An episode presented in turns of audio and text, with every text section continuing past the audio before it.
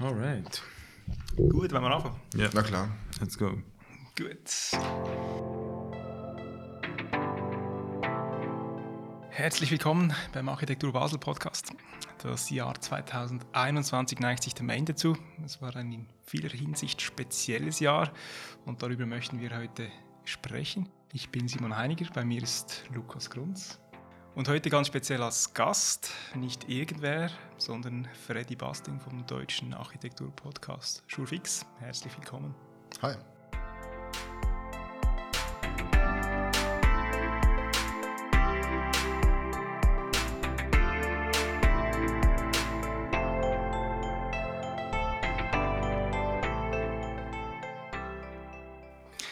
Wir sind auf euch aufmerksam geworden wegen einer ganz speziellen Folge, als es um Herzog und de Meuron ging. Und äh, weil auch einige von euch schon in der Schweiz gearbeitet haben, jetzt viele von unseren Zuhörerinnen und Zuhörern kennen euch wahrscheinlich noch nicht. Freddy, weshalb sollte man euch kennen? Vielleicht so für den studentischen Talk am Mikrofon. Und jetzt nicht mit dem Anspruch von, einem, von, von einer redaktionellen Arbeit, sondern einfach für Leute, die so Architektur und das darüber nachdenken lieben, würde ich mal sagen. Ich bin auf euch aufmerksam geworden, ähm, weil es gibt eine Folge, und die würde ich euch sehr empfehlen, über eigentlich einfach unter dem Titel Herzog Dömeron. Und ich habe es, glaube ich, Basel Gefasel genannt. Und ah, ja. Das ist, äh, ja, ist ziemlich witzig, einfach so der, der, der wirklich un, unverkrampfte, unverbrauchte Blick auf unsere Architekturstadt und auch so zu hören, eben wie, wie viel, ich glaube, du beschreibst so irgendwie den Weg vom, vom Badischen Bahnhof über das Kunstmuseum mhm. und so all die großen, also großen, relativ großen Namen, die man da antrifft und ähm, ja, das fand ich super und ich, ich glaube auch, ähm, ja, der, der, Podcast als Form, äh, um Architektur zu reflektieren, sollte eigentlich noch viel mehr ähm, in die Richtung geben oder was ihr macht. Wir machen das jetzt natürlich immer nur mit dem Basel-Fokus, das schränkt uns auch ein bisschen ein inhaltlich, aber ich finde das äh, einen echten Beitrag. Das freut mich echt. Die Folge hat halt auch Spaß gemacht, weil ich war ja gerade frisch nach Basel gezogen so nach den ersten paar Tagen, wo ich quasi angefangen habe zu arbeiten. Und dann äh, Bene, der hier in der Nähe aufgewachsen ist, war dann so wie das perfekte Gegenstück, um dann einfach mal über diese Stadt zu, zu sprechen. Und ich meine, es sind halt schon so die, so ein bisschen unsere Helden aus dem Studium, die hier halt gebaut haben. Und wenn man in Wiesbaden studiert und lebt, dann muss man halt immer wegfahren, um sich was anzugucken. Und hier muss man einfach nur vor die Haustür gehen. Und schon stehen sie da, die Helden. Ja. Genau. Wie so die Titanen. So, weißt du, ähm, so die, die Messe liegt da wie so, ein, wie so ein langer Fisch und dann stehen so rechts und links so die zwei Gebäude von Morga und dann irgendwo hinten noch die Roche-Türme. Ist schon so ein bisschen, schon, schon ein bisschen symbolisches Skyline. Also, wenn man sich so die Vorlesung anschaut und die, und die, und die Architekten von hier vor Ort, schon, schon interessant. Wir sind natürlich sehr gespannt auf deine Sicht von außen. Unsere Redaktion ist ja teilweise sehr auf Themen fokussiert als Basel intern und wir nehmen es dann auch sehr genau und sind vielleicht auch ein bisschen zu, zu fokussiert, kann man fast sagen. Deshalb freuen wir uns natürlich sehr, dass du heute da bist. Ich freue mich auch, vielen Dank. Und auch von allen anderen äh, danke. Ich bin ja nur einer von sechs. Oh, cool. Und jetzt halt zufällig der, der hier wohnt. Alles klar. Ja, das letzte Jahr gab es einen Jahresrückblick und der titelte mit fünfmal Top, fünfmal Flop. Da ging es darum, dass äh, man endlich wieder mehr offene Wettbewerbe hat in Basel und der Artikel endete mit dem fehlgeleiteten Design der Pressabfallkübel. Es ist jetzt ein sehr Basel-spezifisches Thema, aber das gab sehr viel Feedback aus unserer Community und wir haben natürlich auch dieses Jahr sehr viel Feedback gekriegt zu verschiedenen Themen und wir haben uns da einige herausgesucht. Wir möchten zuerst über ein großes Thema sprechen zusammen, das äh, wahrscheinlich nicht nur in der Schweiz groß diskutiert wird im Moment. Es geht um das Thema Nachhaltigkeit. Lukas, du hast spezifische Podcasts auch zum Thema gemacht mit verschiedenen Gästen. Was ist dir geblieben hauptsächlich? Ge geblieben ist mir, dass es sicher so einen, einen gewissen Zielkonflikt gibt ähm, für uns als, als Bauende, als Planende, ähm, wo es halt immer auch darum geht, um die Frage des Wachstums. Und wir stehen tendenziell auf der Seite des Wachstums und dass das so wie im Moment halt da die ganze Produktion, der Transport und so weiter, das ist weit davon entfernt, irgendwie CO2-neutral zu sein. Und wird auch nicht entsprechend ähm, besteuert oder, oder kalkuliert, dass wir da, also ja, wir stehen von unglaublich großen Herausforderungen. Und wenn man so diese Deadline äh, 2030 hat, ich kenne mich da wissenschaftlich zu wenig aus, aber so die, die, die paar Fakten, die ich kenne, äh, habe ich schon das Gefühl, dass das ist, ist nicht völlig falsch gesetzt 2030, dass wir da schon vor großen Fragen stellen und, und, und dass es so viel auch viel Teilwissen gibt und so wie die, die große ganze Sicht unendlich schwierig ist, so wie zu finden. Und ich glaube, da, da sind wir alle so ein bisschen auch am, am Scheitern oder vielleicht auch am Suchen, was auch gut ist. Ähm, und grundsätzlich, äh, sagen wir jetzt dieses Projekt Hortus äh, von Herzog Dömer, das wir diskutiert haben, wo, glaube ich, ganz, ganz viele spannende Ansätze äh, vorhanden sind, auch um ökologischer zu bauen. Natürlich trotzdem diese Problematik, dass wir extreme hohe Anforderungen haben, normativ an, an Raumklima, Schall, ähm, Wärmeschutz und dass wir da halt immer noch so eher auf der technologischen Schiene laufen. Also, dass wir das wie versuchen, mit, mit einem Mehr an Technik zu lösen. Und da ist ja bezeichnend eigentlich von den Umweltbelastungspunkten her, ist es die Haustechnik, die da extrem negativ eigentlich auf die Bilanz äh, äh, schlägt. Ja, über sehr lange Zeit war ja wirklich äh, Nachhaltigkeit wirklich als, als Haustechnik-Thema ausschließlich äh, eigentlich besprochen worden. Ich mag mich noch erinnern, in meiner Lehre hatten wir das auch Nachhaltigkeit, aber das war so etwas, das einfach mehr, es ging um Dichtungen, die äh, besser beansprucht werden können oder spezielle Dämmungen, aber man hat dann noch nicht über Kreislaufwirtschaft etc. gesprochen und woher kommen die Materialien und etc. Also das war wirklich ein Thema, das war noch sehr, damals noch stiefmütterlich behandelt und das ist auch noch gar nicht so lange her, wenn man ehrlich ist. Also ich erinnere mich, bei mir war es auch noch so und ich habe jetzt erst vor zwei Jahren meinen Abschluss gemacht. Wir hatten auch nachhaltiges Bauen als Thema oder energieeffizientes Bauen hieß es, aber es ging eigentlich gar nicht um Bauen, sondern es ging eigentlich um den Verbrauch der Häuser und wie man Details optimiert auf Passivhausstandards hin und das Nonplusultra war dann die, die, die Lüftungsanlage mit Wärmetauscher, die eigentlich das ganze Ding regelt. Und eigentlich baut man so eine Art Thermoskanne. Also vielleicht ist es jetzt auch ein Unterschied von Schweiz zu Deutschland, aber ich kann jetzt leider nicht sagen, dass es ein paar Jahre her ist und sich jetzt so stark geändert hätte. Also das mit der grauen Energie und Kreislaufwirtschaft orientiertes Bauen, das habe ich jetzt erst nach und nach selber quasi so mir irgendwie angeschaut, weil es ja irgendwie auch einleuchtend ist, dass man sich nicht nur auf den Verbrauch von was orientieren kann, sonst wird es ja auch nicht Kreislaufwirtschaftsbauen als Begriff heißen. Wie lange ist jetzt dein Abschluss her? Das ist ja, also Studiumabschluss ist seit äh, zwei, drei Jahren, aber die Lehre natürlich, die liegt weiter zurück als Opa-Zeichner. Mhm. Aber trotzdem, es, im Nachhinein erstaunt einen das natürlich, ja. wie, wie das behandelt wurde und dass es äh, an den heutigen Maßstäben, mit denen wird es natürlich gar nicht gerecht. Also was Nachhaltigkeit überhaupt heißt. Und ich glaube, das wird auch bei uns auf Facebook zum Beispiel, wo wir eine ja, doch große Community haben inzwischen, auch sehr äh, unterschiedlich diskutiert, was, was Nachhaltigkeit bedeutet, was grüne Architektur in Anführungs- und Schlusszeichen bedeutet. Ich mag mich noch erinnern, vor ungefähr einem halben Jahr äh, haben wir da ein Bild zugeschickt bekommen und da es war irgendein Hochhaus in Mailand mit einer begrünten Fassade, mit Bäumen etc. Und da kam so der Vorwurf, ja, mach doch mal sowas in Basel, dann wären wir endlich nachhaltig, weil da wachsen doch Bäume am Haus. Und dann ging es los. Oder die einen sagten, ja, das sind ja nur Bäume, im Sommer sind die alle kaputt. Und die anderen, ja, was ist doch grün? Und irgendwie diese Frage, was heißt das überhaupt, grüne Architektur? Ich glaube, da dieser öffentliche Diskurs, der muss schon noch stattfinden, habe ich so das Gefühl. Also mich nervt das enorm, wenn dann immer dieses Bild kommt eben von diesem Torre Bosco in, in, in Mailand, weil das, das ist dieses Marketing oder, oder Greenwashing oder wie auch immer man das nennt. Und ich glaube, das funktioniert bei vielen Menschen. Es ist so ein Bild, es ist sehr einprägsam, aber ich meine, das ist genau, das ist so wie die Invertierung und äh, schon nur der, der, die Bewässerung dieser Bäume, das ist einfach absurd, das ist unglaublich aufwendig. Es ist ein Bild, ja, das ist stark, aber, aber so funktioniert Marketing, so funktioniert unser System bis zu einem gewissen Grad. Aber ich glaube, da, ja, da sind wir schon auch in der Verantwortung. Und ich weiß auch nicht, wie, man das, wie wir das besser verkaufen können, weil ich glaube, die, die, die wirklich guten Lösungen sind wahrscheinlich eher, eher unspektakulär. Aber eben dieses ja, Hochhaus mit Bäumen oder, oder auch in, ich, in Paris gibt es auch so eine begrünte Fassade. Wo, ja, von Jean Nouvel. Genau, von Jean Nouvel, die auch unglaublich aufwendig ist so und, und dann, also ja, schon, schon nur ökonomisch nicht nachhaltig, aber das könnte man jetzt noch ausklammern.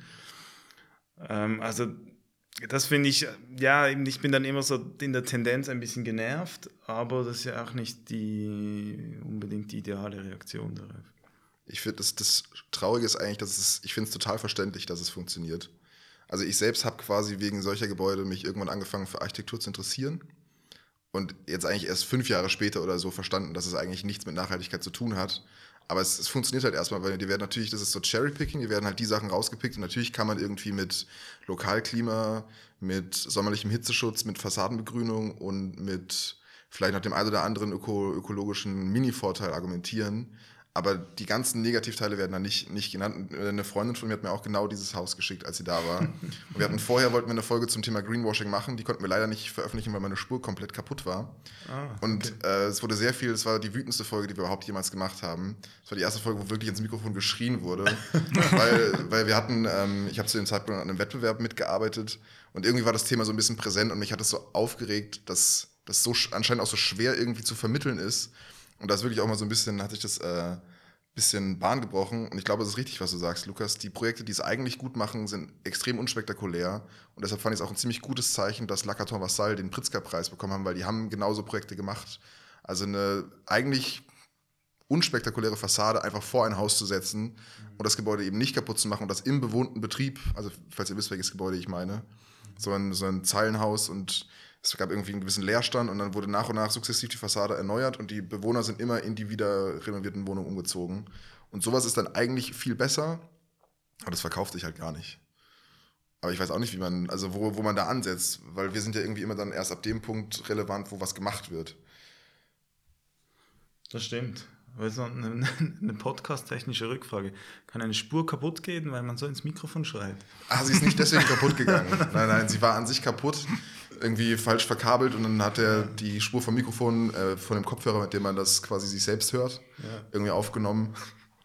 Aber nein, nein, also keine Angst, ich mache hier nicht die Spur kaputt, ich gebe zumindest Mühe. Die verschollene Folge von Schurfix. Es gibt, äh, gibt's ein paar, es gibt ein okay. paar. Also die, die häufen sich so. Manche sind auch einfach viel zu schlecht. Jetzt um auf, auf das Thema zu, zurückzukommen, ich glaube, es ist ja auch eine Frage, eben, wie wird das in die Gebäude einbauen, zum Beispiel Stichwort Fassaden, Photovoltaikanlagen. Das ist ja mal so ein erster Schritt, in die Architektur und Technik zu vereinen, ohne dass jetzt irgendwas unglaublich Aufgesetztes sein muss. Ich sage zum Beispiel der Großpeter Tower von 2017, da sieht man es kaum, dass da PV-Zellen drin sind. Und hat natürlich, ja, es ist eine zwiespältige Nachhaltigkeit mit der Herstellung dieser Zellen, aber immerhin produziert Strom und jetzt ein Neubau vom AUE 2021 oder das umgebaute Coop-Hochhaus, was natürlich so schon nachhaltig ist, weil es umgebaut wurde und nicht äh, neu gebaut. Ähm, ja, mich beschäftigt das schon ein bisschen, dass man, dass halt viele das eigentlich nicht sehen wollen, unbedingt, dass nachhaltig ist und dann ist es auch zu teuer und wir stecken ja auch in einer Phase drin, wo es wirklich vielleicht auch noch mehr kostet, weil die ganzen Produkte, die jetzt anfangen irgendwie auszusehen, so dass man sie wirklich verwenden kann, wirklich noch teuer sind momentan. Also ich finde diese, diese Beispiele der, der Photovoltaikfassaden, jetzt insbesondere auch das Coop-Hochhaus, weil es wirklich eigentlich eine Umbau, Umbau, Sanierung war, also dieses Hauses aus den, ich weiß es gar nicht auswendig, Ende 60er Jahre, also sagen wir so, so späte, späte Hochkonjunktur. Ähm, und das so wie neu einzukleiden und, und ähm, gestalterisch äh, durchaus mit, mit einem gewissen Anspruch. Ich fand sehr schade, dass diese 45 Grad ähm, Winkel an den Ecken verloren gingen, weil die natürlich so eigentlich charakteristisch und wichtig waren. So dieses ja, dann fast doch schon eher 70er Jahre, dieses, dieses Abschneiden der Ecken. Das ging bei der Sanierung verloren. Aber ich glaube, weil, weil ich meine, Sonnenenergie ist sicher eine, eine der großen, ja, der, der großen Potenziale. Da haben wir zu viel auf der Erde, sprich da, und wir werden Strom brauchen. Also wenn wir vom Fossilen wegkommen wollen, wenn wir sagen, das ist das Hauptproblem, finde ich spannend. Und andererseits sind das natürlich so auch ein bisschen Maßanzüge und ich weiß nicht so im, über das was du auch angesprochen hast die ganze Produktion die ganze Technik dahinter ob das dann wirklich wirklich aufgeht äh, übers Gesamte gerechnet weil es trotzdem recht spezifisch ist und, und aufwendig. Aber da habe ich zu wenig da habe ich zu wenig Wissen. Ich glaube beim beim AOE da glaube ich kann man sagen es ist es ist wahrscheinlich wichtig so dass der Leuchtturmgedanke dass es vorbildhaft sein soll aber ich meine, das ist ein Maßanzug, der, der wie ja, extrem aufwendig ist und, und ähm, mit diesen speziell konfektionierten äh, Photovoltaik-Elementen für ein doch relativ kleines Haus, dann im Verhältnis eben zu einem Großpeter Tower zum Beispiel. Ähm, da glaube ich, jetzt so rein als übergeordnet betrachtet aus der ökologischen ja, Perspektive ist es wahrscheinlich, fällt es dann wie eigentlich irgendwo, ähm, ja, wahrscheinlich eher negativ ins Gewicht. Aber trotzdem, das ist immer die Frage, wo, wo, wo muss man auch Vorbild sein, wo, wo muss man einfach Dinge auch anstoßen, wenn wir sagen, wir haben noch so, eigentlich so viel vor uns, wir sind noch nirgends so, reicht das so wie einfach zu sagen, hey, wir machen ein Vorzeigeprojekt, das auch ein bisschen prototypisch ist und so wie im Verhältnis der Aufwand eigentlich zu groß ist, ähm, kann man nicht sagen, dass das reicht, das ist eigentlich genug, das ist genug Beitrag, zu, auch wenn es dann in sich vielleicht nicht ganz... Ähm, ja, die Rechnung vielleicht nicht ideal aufgeht. Wahrscheinlich ist es ja auch ein bisschen die Rolle, die man aktuell maximal bedienen kann. Ansonsten müsste man ja den Anspruch daran setzen, dass man nicht nur den Prototyp schafft, sondern auch das Muster-Serienprodukt in Anführungszeichen, oder? Das ist, ja, das ist ja eben ein bisschen die Schwierigkeit, wenn man sich zum Beispiel auch jetzt das Hortus-Projekt anschaut. Also ich, ich bin echt Fan von dem Projekt. Ich habe es mir auch nochmal viel detaillierter jetzt angeschaut und die, auch ich finde auch den Entwurfsansatz mit der Konstruktion anzufangen, ähm, sehr spannend, weil den habe ich theoretisch schon länger irgendwie interessant gefunden, dass man, also es ist immer so die Frage, wie fängt man beim Entwerfen an? Was ist das Erste? Gibt man auch, bezieht man den Ort mit ein oder fängt man mit dem Innern an, geht man vom Menschen aus und jetzt da von der Konstruktion und Nachhaltigkeit auszugehen und trotzdem zu zeigen, dass es ein sinnvolles Projekt wird, ist ja schon mal strategisch oder ist ja schon mal grundsätzlich, was Entwerfen angeht, gut, um zu zeigen, dass es funktioniert. Aber es ist halt trotzdem am Ende nur das eine Projekt wahrscheinlich ist es dann langfristig nur sinnvoll, wenn man es irgendwie kopieren kann. Und wenn jetzt nur dieses Bauteil mit Spezialrobotern und Spezialzulassung funktioniert, dann habe ich manchmal so ein bisschen die Sorge, dann laufen so Entwicklungen gegen so eine Wand, weil dann braucht man wieder einen Bauherrn oder wieder, oder wieder eine Bauherrschaft, die so diesen Aufwand bereit ist zu machen. Aber es muss ja irgendwie so sich breit machen, sonst hat man halt immer nur die Leuchtturmprojekte und dann leben wir nur in Leuchttürmen. Und dazwischen ist aber trotzdem nichts oder nichts Sinnvolles. Ja, und andererseits, und das fand ich schon auch in diesem, in diesem Podcast-Gespräch mit Stefan Marbach eben über das Projekt Hortus, lohnt sich auch nachzuhören, wer es noch nicht gehört hat. Schon, ich, ich wollte ja da auch so ein bisschen auf die Frage hinaus, ja, was heißt das jetzt für uns Architekten? Was ja, heißt das genau. gestalterisch, architektonisch? Und so, so ganz befriedigend war die Antwort, dann doch nicht, weil es halt wie auch schwierig ist. Man, man sucht so eine prototypische Lösung, man macht ein optimiertes statisches System, dass die Decke, man, ich meine, die Erkenntnis eigentlich in der Decke am meisten graue Energie ist, weil das wie am meisten Primärstück, mhm. also rein volumetrisch ist die Decke die, ja. das Element der Primär. Eigentlich banal, aber habe ich mir vorher ehrlich gesagt noch nie so wie ganz klar überlegt und sage, okay, wir müssen auf die Decken, die Decken optimieren. Das hat etwas dann wieder mit Spannweiten zu tun, aber auch auf die Decke an sich, wie man die optimiert. Aber dann irgendwann ist es wie gelöst. Also dann haben wir ein paar Systeme und, und ein Raster und dann, was, was ist das nächste? Also was bleibt dann noch? Ähm, das weiß ich auch nicht. Also ich glaube, das ist so wichtig, auch, wo wir auch als Autoren irgendwie so an, an, ja, an Grenzen stoßen. Aber das ist auch okay. Aber ähm, das, das, wirft, das wirft für mich dann ja, viele, viele Fragen. Also wo wir doch immer noch so von einer Architektur irgendwo ausgehen, die spezifisch auf den Ort zugeschnitten nimmt. Da wäre jetzt das, das Aue wirklich so für mich ein perfektes Beispiel, wie es an diesem innerstädtischen Ort mit viel, ja, auch historisch und, und Denkmal ähm, pflegerisch wertvoller ähm, eigentlich Architektur umgeben ist, wie man sich da so perfekt einfügt. Ähm, aber eben eigentlich ist es eher diese systematische Schritt, die beim Hortus passiert. Aber was, was, ja, können wir das jetzt einfach kopieren? Ist es dann ist das okay? Macht das Sinn?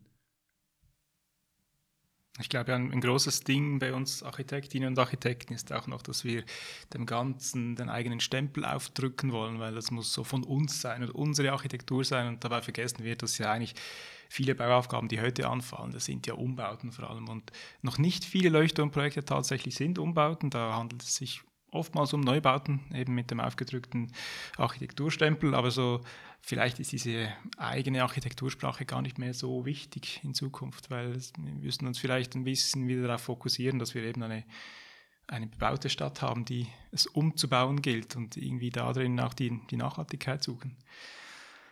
Find ich eigentlich ganz wichtig, ja, dass wir so dass diese ganze Autorenarchitektur nicht mehr so krass wichtig ist. Das könnte auch eigentlich fast ein Konzept werden. Also ich musste dann denken, ich habe jetzt, ich habe es vorhin ja mal kurz angerissen, ich habe im Wettbewerb gearbeitet, jetzt sieben Monate lang. Und wir haben auch einen städtebaulichen Wettbewerb gemacht in der Nähe von, von Zürich. Also ist auch bekannt, das jetzt kann man auch erzählen. Und eigentlich hätte man bei so einem Maßstab fast auch so ein Konzept machen müssen, so wir machen jetzt eigentlich nur wie so ein Materiallager, mhm. der ganze Entwurf. Weil das ist vielleicht schon was, was man von so Projekten dann lernen kann. Vom Grundprinzip, so du nimmst eigentlich das Material und du determinierst den Lebenszyklus von dem Material nicht damit, dass es dann in diesem Gebäude ist, sondern es ist nur wie so eine Zwischenstation und dann kann man aus diesem Gebäude wieder was anderes machen. Ähm, aber ich finde, das funktioniert leider immer nur so ein bisschen als Gedankenspiel, weil am Ende muss es einen Brandschutz erfüllen und am Ende muss es dieses und jenes erfüllen. Und solange, ich weiß nicht, ist es wirklich so, dass man am Ende sagen kann, solange die Produkte nicht auch ökonomisch überlegen sind oder zumindest konkurrenzfähig sind, hat man dann eh keine Chance? Ist das nicht irgendwie schon ein Stück weit so, dass man irgendwo an so eine bauindustrielle Realität stößt mit solchen Fragestellungen? Oder Doch. wie ordnet ihr das ein? Weil Doch. sonst kann man noch so ide ja. ideell an alles rangehen. Also darum jetzt nochmal aufs Hortus zu kommen, weil es glaube ich so, was diese Fragen anbelangt, im Moment äh, wirklich eines der spannendsten Projekte ist. Da hast du eine Bauherrschaft, die das eben, das erzählt er auch, diese Brandschutztests, die sie dann irgendwo in Österreich machen müssen. Wer kann sich das leisten? Also, und da haben sie eine Bauherrschaft, die das wirklich auch möchte, die, die auch bereit ist, mehr zu zahlen, aber auch nur bei diesem spezifischen Projekt. Also Sen ist ja auch eine Firma, die, die auch Geld verdient oder verdienen muss. Und das ist jetzt wieder, haben sie gesagt, okay, doch, das ist uns irgendwie wert. Und ob es dann am Ende aufgeht, ich, meine, da, ich hoffe, dass es irgendwie auch ökonomisch, ja. weil muss es, also ich meine, da, wer hat einfach Geld und... Wenn es gar nicht funktioniert, dann ist wirklich die Frage, wo funktioniert es dann? Also wenn das Projekt nicht aufgeht. Ja, voll. Ja, ja, hoffe, ja gut, vielleicht, vielleicht geht es knapp nicht auf und dann optimiert, nein, wissen wir ja nicht. bleiben, bleiben wir optimistisch, aber, aber klar, das ist schon so, das, äh, äh ja, bin ich auch sehr gespannt.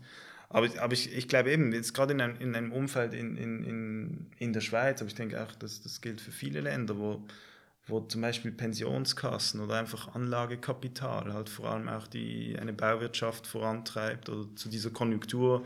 Ich meine, wir haben, es wird sehr, sehr viel gebaut, also man kann schon von, von einer Hochkonjunktur fast schon sprechen.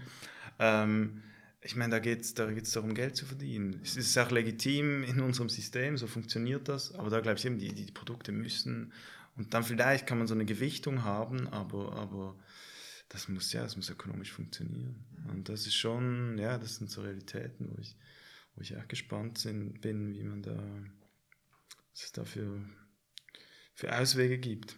Die Frage ist natürlich, ob es ohne diese Pionierprojekte überhaupt je vorwärts geht, weil irgendjemand muss es mal, mhm.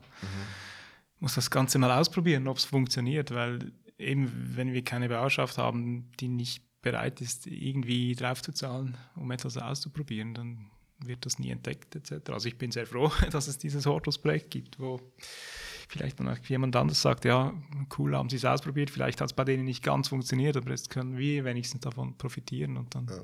ist wirklich so hoffen, dass es so vorwärts geht. Ich habe manchmal so ein bisschen diese Sorge, dass wir als Architektinnen und Architekten eigentlich wie zu spät ins eigentliche Problem oder in den eigentlichen Problemlösungsprozess einsteigen wo du auch vorhin das Wachstum angesprochen hast, oder diese Fragestellung. Wir sind ja immer erst da, wo quasi voraus, wir steigen ja immer erst da in den Prozess ein, wo quasi vorausgesetzt wird, dass es jetzt weiter wächst und dass es was gibt.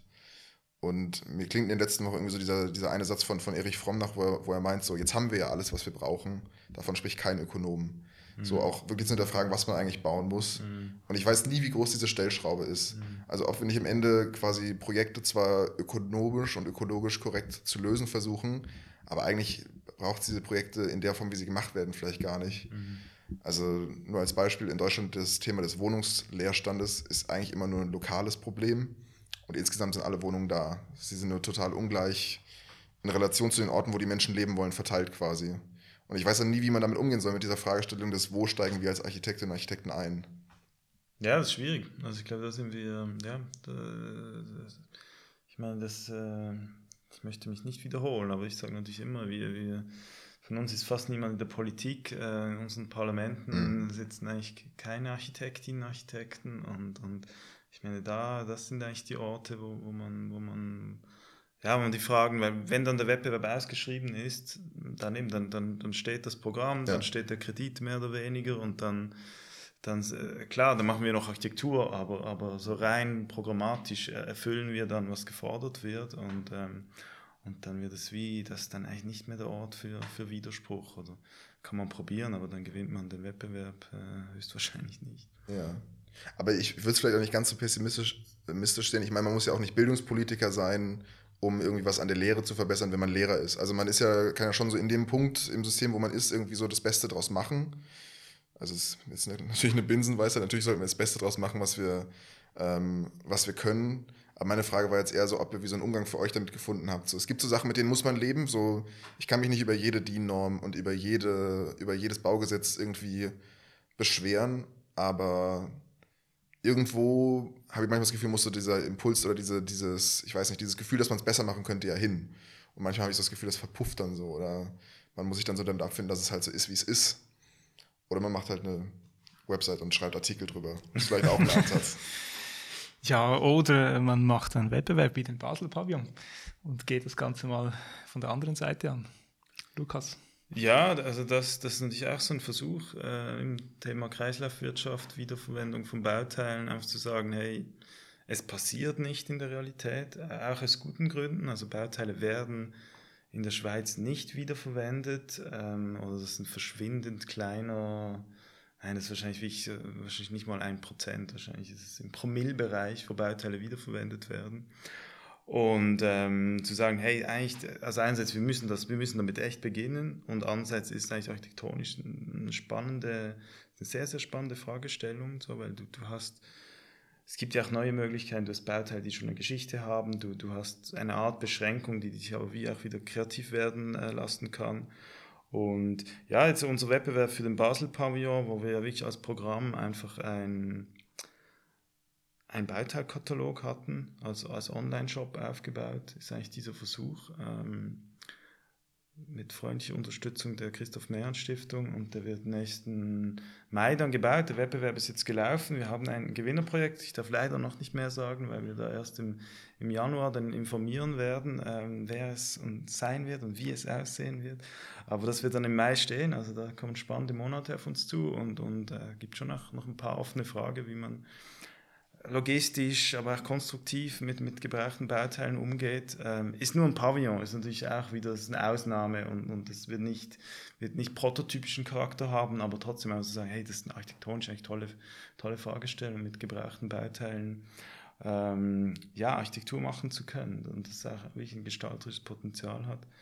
Ähm, das, glaube ich, haben wir damit äh, ja, schon mal gezeigt oder, oder arbeiten wir daran und ähm, ab Mai wird er dann stehen auf dem Dreispitz und den kann man dann anschauen und sich dazu weitere Gedanken machen. Wir werden, ja einen Open Call gemacht, 184 Eingaben global, also es ist relevant. Ich glaube, es gibt viele Architektinnen und Architekten, und zwar nicht nur, es waren auch Künstlerinnen und, und Wissenschaftler, es war wirklich quer, also wirklich sehr auch ein, eine Vielfalt an, an Leuten, die da mitgemacht haben, was wir auch bewusst wollten so. Ähm, aber es zeigt einfach, es ist, es ist wichtig, es ist auch, äh, ich glaube, es ist ein Interesse da und, und, und das ist nicht super, dass wir da, dass wir da auch die Richtung einen Beitrag leisten können, auch wenn es nur ein Tropfen ist, aber trotzdem. Ja, ist ja schon mit so vielen Eingaben, also eben, du hast gesagt, global eigentlich äh, ja, verrückt, dass so viele antworten. Es wird ja nicht das einzige Projekt sein weltweit, das sich mit Nachhaltigkeit beschäftigt auf Wettbewerbsebene. Da gibt es ja, gibt's sicher mehr. Warum im Speziellen, denkst du, kann man da so viele internationale Anmeldungen? Also ich glaube, der, der Name ist ein bisschen Programm, äh, Basel Pavillon. Also einerseits, Pavillon ist natürlich so eine, eine Urform der Architektur, die einfach, das löst etwas aus. Es ist, es ist, es ist temporär, es, es muss wie kein, und in dem Fall wirklich kein Programm, also wir haben kein Programm vorgeschrieben. Es muss eigentlich mal zuerst, es ist einfach Architektur, es ist Raum, es ist, es ist Form so. Ähm, also ich glaube, das ist schon so ein bisschen eine Sehnsucht. Eben du, äh, Freddy, du hast vorher auch über diesen ganzen normativen Anforderungen, wo wir ja schon auch im Alltag einfach immer ein bisschen auch am Kämpfen sind, wenn wir ganz ehrlich sind. Sprich, die hat man eigentlich mal schon zu großen Teilen weg. Und dann Basel, ich glaube, das, äh, da sind wir auch wieder beim, beim, ein bisschen beim, beim Eingang von unserem Gespräch. In, in, der Architekturwelt ist Basel natürlich schon so ein, Label, das, das, äh, das irgendwo funktioniert. Und dann hatten wir in der Jury noch Emanuel Christ dabei. Chris Gantenbein natürlich auch ein Büro, das, das man durchaus international auch ein bisschen kennt. Also ich glaube, das, das war so das andere, zu sagen, hey, ich kann in Basel ein, ein Pavillon bauen oder ent, entwerfen und bauen. Das, äh und das andere, glaube ich, schon das Thema. Also zu sagen, hey, da gibt es schon nicht so viele, die wirklich so konsequent einfach ausgebrauchten Bauteilen. Und da war dann für uns so die, die, die, die Schwierigkeit der Logistik. Und ich glaube, das ist auch wenn wir davon sprechen, eben Kreislaufwirtschaft, es ist ein logistisches Problem. Und, und, und ähm, Lagerung, Transport, ähm, Katalogisierung, und da sind wir wirklich, ja, da, da bräuchte es meines Erachtens eine staatliche Intervention, weil das funktioniert auf privatwirtschaftlicher Ebene einfach nicht. Da müssen wir wirklich mit der großen Kelle da, dahinter. Nur dann funktioniert es, geht nur über die Masse, wenn wir da richtig viel Masse haben. Und die muss schnell und gut verfügbar sein auf allen Ebenen. Und das haben wir jetzt so im Kleinen gemacht, eben dieser, dieser Online-Katalog, glaube ich, ist wirklich sehr also gut aufbereitet und und wir haben die, die noch nicht physisch oder erst einen kleinen Teil. Jetzt geht es darum, die, die wirklich gebraucht werden, jetzt dann zu ja, rückzubauen oder sich anzueignen und, und dann die, die weiter zu verarbeiten. Ähm, ja, das sind spannende Prozesse und, und ähm, ich hoffe schon auch für die eigene Arbeit. Ich weiß nicht, ob das bei dir schon mal ein Thema war, ähm, eben gebrauchte Bauteile. Ist man sich auch vom Studium her, hat man sich wahrscheinlich nie damit befasst. Überhaupt oder? keine Sensibilisierung. Also jetzt nur gerade, ich äh, entwerfe aktuell ein Sofa für mich mhm. und bin jetzt gerade, weil ich das Thema kennengelernt habe, nutze ich das jetzt so ein bisschen so als Spielwiese, als Denkspielwiese. Und das Interessante ist ja, in dem Moment, wo man diesen Ansatz wählt, ist, ist man eingeschränkt, aber es macht ganz, ganz viel auf. Also die, du bist beschränkt in den Materialien, die dir zur Verfügung stehen, aber ich habe das Gefühl, das kurbelt die Kreativität viel mehr an, weil man hat ja nur das zur Verfügung. Es ist so ein bisschen dieses Phänomen wie mit Legostein. Du hast jetzt nur diese zehn, aber die kannst du auf so viele Arten und Weisen kombinieren und du musst jetzt so die, die beste finden oder so die interessanteste irgendwie. Mich würde würd mal interessieren, kannst du so einen Abriss geben, was so die verfügbare Bauteilmenge und Diversität war? Und mich würde interessieren, ob das, gab es sowas wie Wiederholung, was die Ideen angeht? Ist irgendjemand auf die gleiche Idee gekommen, zweimal, zwei verschiedene Teams? Falls du das sagen darfst. Also, beginnen wir mit der Frage, die ich äh, einfach beantworten kann. Also, vom, es war sehr, sehr vielfältig. Wir hatten irgendwie Trapezblech, so eher konventionelle Dinge, Holzbalken, Stahlträger, mhm. bis hin dann zu ähm, auch Textilien, wir hatten Segel von Segelbooten, wir hatten auch Pflanzen, ähm, also alles, was wir so, wir waren auch im, im Off-Cut, das ist in Basel ein, ein so ein, ein Laden mit eigentlich so wie Restposten, eher so aus dem Bereich, ähm, wie nennt man das, ähm, Textiles oder ähm, Werk, Werken, ähm, Basteln. Ja. Ähm, da hatten wir so Metallgewebe zum Beispiel, also Vielfalt, irgendwelche Akustikplatten, also schon in der Tendenz konventionelle Baumaterialien, aber, aber ich auch so ein bisschen exotische Dinge. Ähm, Menge, wir haben immer so kalkuliert, irgendwie so eine, ein, so 100 Quadratmeter Grundfläche, 6 Meter Höhe, zweigeschossig. Ähm, das war so ungefähr eine Kubatur und da haben wir dann so etwa 200 Prozent der Baumaterialien dass es auch eine Varianz gibt. Ähm, wobei, da war ein bisschen zu pessimistisch. Du hast es gesagt, wenn man zehn Lego-Bausteine hat, wir hatten immer so ein bisschen Angst, uh, wenn wir es zu sehr einschränken, dann wird es zu ähnlich. Ja. Und es ist wirklich nicht passiert. Also ja. so viel kann ich sagen, nein, es war, es war natürlich es war wirklich extrem unterschiedlich. Das ist schon mal der erste Beweis, den so ein Wettbewerb führen kann. Weil es könnte ja schnell der Vorwurf kommen, ja, dann sehen ja irgendwann alle Häuser gleich aus. Oder dann machen wir ja nur noch, dann werden alle dieses und jenes konstruktive Prinzip irgendwie anwenden. Ähm, und das ist ja dann total gut zu merken, ist, nee, so ist es ist überhaupt nicht so, sondern es, es fördert trotzdem eine, viel, eine vielfältige Architektursprache und hat vielleicht am Ende noch was mit dem Raum zu tun. Das kann ich natürlich jetzt noch nicht beurteilen. Das, bin da nicht so nah dran. Ja, also, also das kann ich bestätigen. Handgriff müsste man da jetzt, müsste man jetzt gerade eigentlich sagen, ja, das ist eigentlich auch ein Problem von unserer heutigen Architekturproduktion. Äh, dass wir natürlich so wie, wir haben keinen Konsens mehr. Also dieser Blockrand auf dem Liesbüchel, wo jetzt wirklich so ein, eigentlich ein, ein Gründerzeitblockrand von der Stiftung Habitat reproduziert wird, mit elf kleinen Parzellen, so im Normalfall zwei Spänner. Jede Fassade ist ein anderes Material. Es ist mhm. wirklich so ein bisschen ein Potpourri. Und dann schaut man eben die Gründerzeit an, da gab es so wie einen Konsens, es gab eigentlich mehr oder weniger eine Konstruktion. Also es, ich weiß jetzt gar nicht mal, ob das eine Qualität ist, so, aber, aber faktisch, es schränkt nicht ein. Und das war schon auch oft ein Argument, wo wir, ja, dem, dann bist du so eingeschränkt. Und ich glaube, das ist wichtig das Gegenteil. Und den Beweis, ich glaube, den können wir oder werden wir führen, aber, aber ähm, ob es wirklich, eben das, also, aber das ist jetzt auf einer anderen Ebene der Diskussion, ob es wirklich gut ist, das, das weiß ich eigentlich gar nicht. Ähm, diese Vielfalt, weil ich glaube, es gibt, es gibt architektonisch zu viel Vielfalt, oder? Ja, obwohl es eigentlich heute sehr viele standardisierte Teile gibt. Und das hat ja auch mit den ganzen Baugesetzen zu tun, wie, wie schon angemerkt. Aber irgendwie die ganzen Sonnenschutzprodukte etc., da gibt es jetzt nicht unendlich viele auf dem Markt. Aber ich glaube, es liegt an uns, wie wir die dann einsetzen. Also ob, sie, mhm. ob man die einfach ranpappt an die Fassade und behauptet, ja, gibt halt nichts anderes Pech gehabt. Aber ja, es liegt an uns schlussendlich, glaube ich. Ich glaube, es ist ein bisschen, es ist, irgendwo, es ist irgendwo so beides, weil einerseits ich verstehe, dass man in dem Moment, wo es möglich ist, eine Glasscheibe zu machen, die drei auf drei Meter groß ist, dass irgendwann Architekten auch anfangen, das zu machen. Das war früher schlicht und ergreifend nicht möglich. Mhm. Aber ich finde es eine enorme Qualität, dass Häuser nicht auf der Ebene des Hauses besonders sein müssen, sondern einfach als Ensemble schön werden. Also wenn ich mir vorstelle, die, die Fassadenabwicklung zum Rhein hin in Basel, wenn man auf der Kleinbasler Seite ist und rüberschaut Richtung Münster, wenn ich mir das vorstelle, dass das vor zehn Jahren ein Wettbewerb geworden wäre, diese Reihe von Häusern, das, das, das würde lange nicht so schön und harmonisch aussehen, selbst wenn man die Kubatur und die Breite beschränken würde, mhm. würde ich behaupten. Eben weil so viel möglich ist. Es gibt, genauso wie halt unsere, es gibt ja auch so dieses Phänomen von Kulturglobalisierung und so ist es halt auch mit architektonischen Sprachelementen. Also es wird, es ist weniger regional, es ist weniger ich weiß nicht, es ist weniger im Ensemble gedacht, habe ich oft das Gefühl. Es geht immer sehr viel um das, was der eine Architekt oder die eine Architektin auf der einen Parzelle gemacht hat. Hast du ja vorhin auch schon angesprochen, Simon, dass man irgendwie so diesen Geltungsdrang manchmal vielleicht nicht so rausbekommt. Und ich finde aber so das unspektakuläre Haus oder so das einfach gut gemachte Haus eigentlich viel. Also ich finde das eine enorme Quali Qualität. Ist nicht so eine ich weiß gar nicht genau, was es ist, aber ich, ich, ich, ich, weiß nicht, man schaut die Häuser an, man findet sie irgendwie angenehm und lebenswert und hat nicht das Gefühl, dass ein jedes Haus so anschreien muss. Also es gibt ja oft so dieses Bild, dass man, oder dieses, wie soll man sagen, dieses Denkwerkzeug, dass man sich überlegt, wie das wäre, wenn diese Häuser quasi Gesichter hätten oder wenn sie zu einem sprechen würden. Und ich finde, alte Häuser sind immer sehr beruhigend und sehr freundlich und zurückhaltend. Und äh, moderne Häuser, die dann jedes Mal was anderes probieren wollen, die sind so ein bisschen wie auf so einer Modenschau. Und dann wird halt nochmal das nächste Kleid drüber gelegt und was anderes ausprobiert. Und das wirkt dann oft so an, auch angestrengt oder so.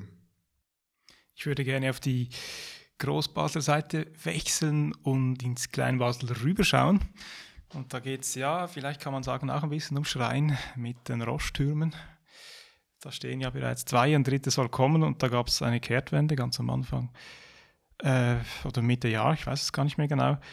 Da ging es darum im Speziellen, dass äh, der Bau 27 von Otto Rudolf Salvisberg dem dritten Rostturm weichen sollte und da gab es eine riesen Diskussion. Äh, fast auch ein bisschen über Basel hinaus, aber die Architekturszene hat sich da ziemlich äh, in Rage geredet. Man kann fast sagen, zwei Lager haben sich äh, gebildet. Die einen sagen, ja, das ist wichtig, dass die Roche einen dritten Turm baut. Die anderen sagen, es ist wichtig, dass die Baukultur erhalten bleibt.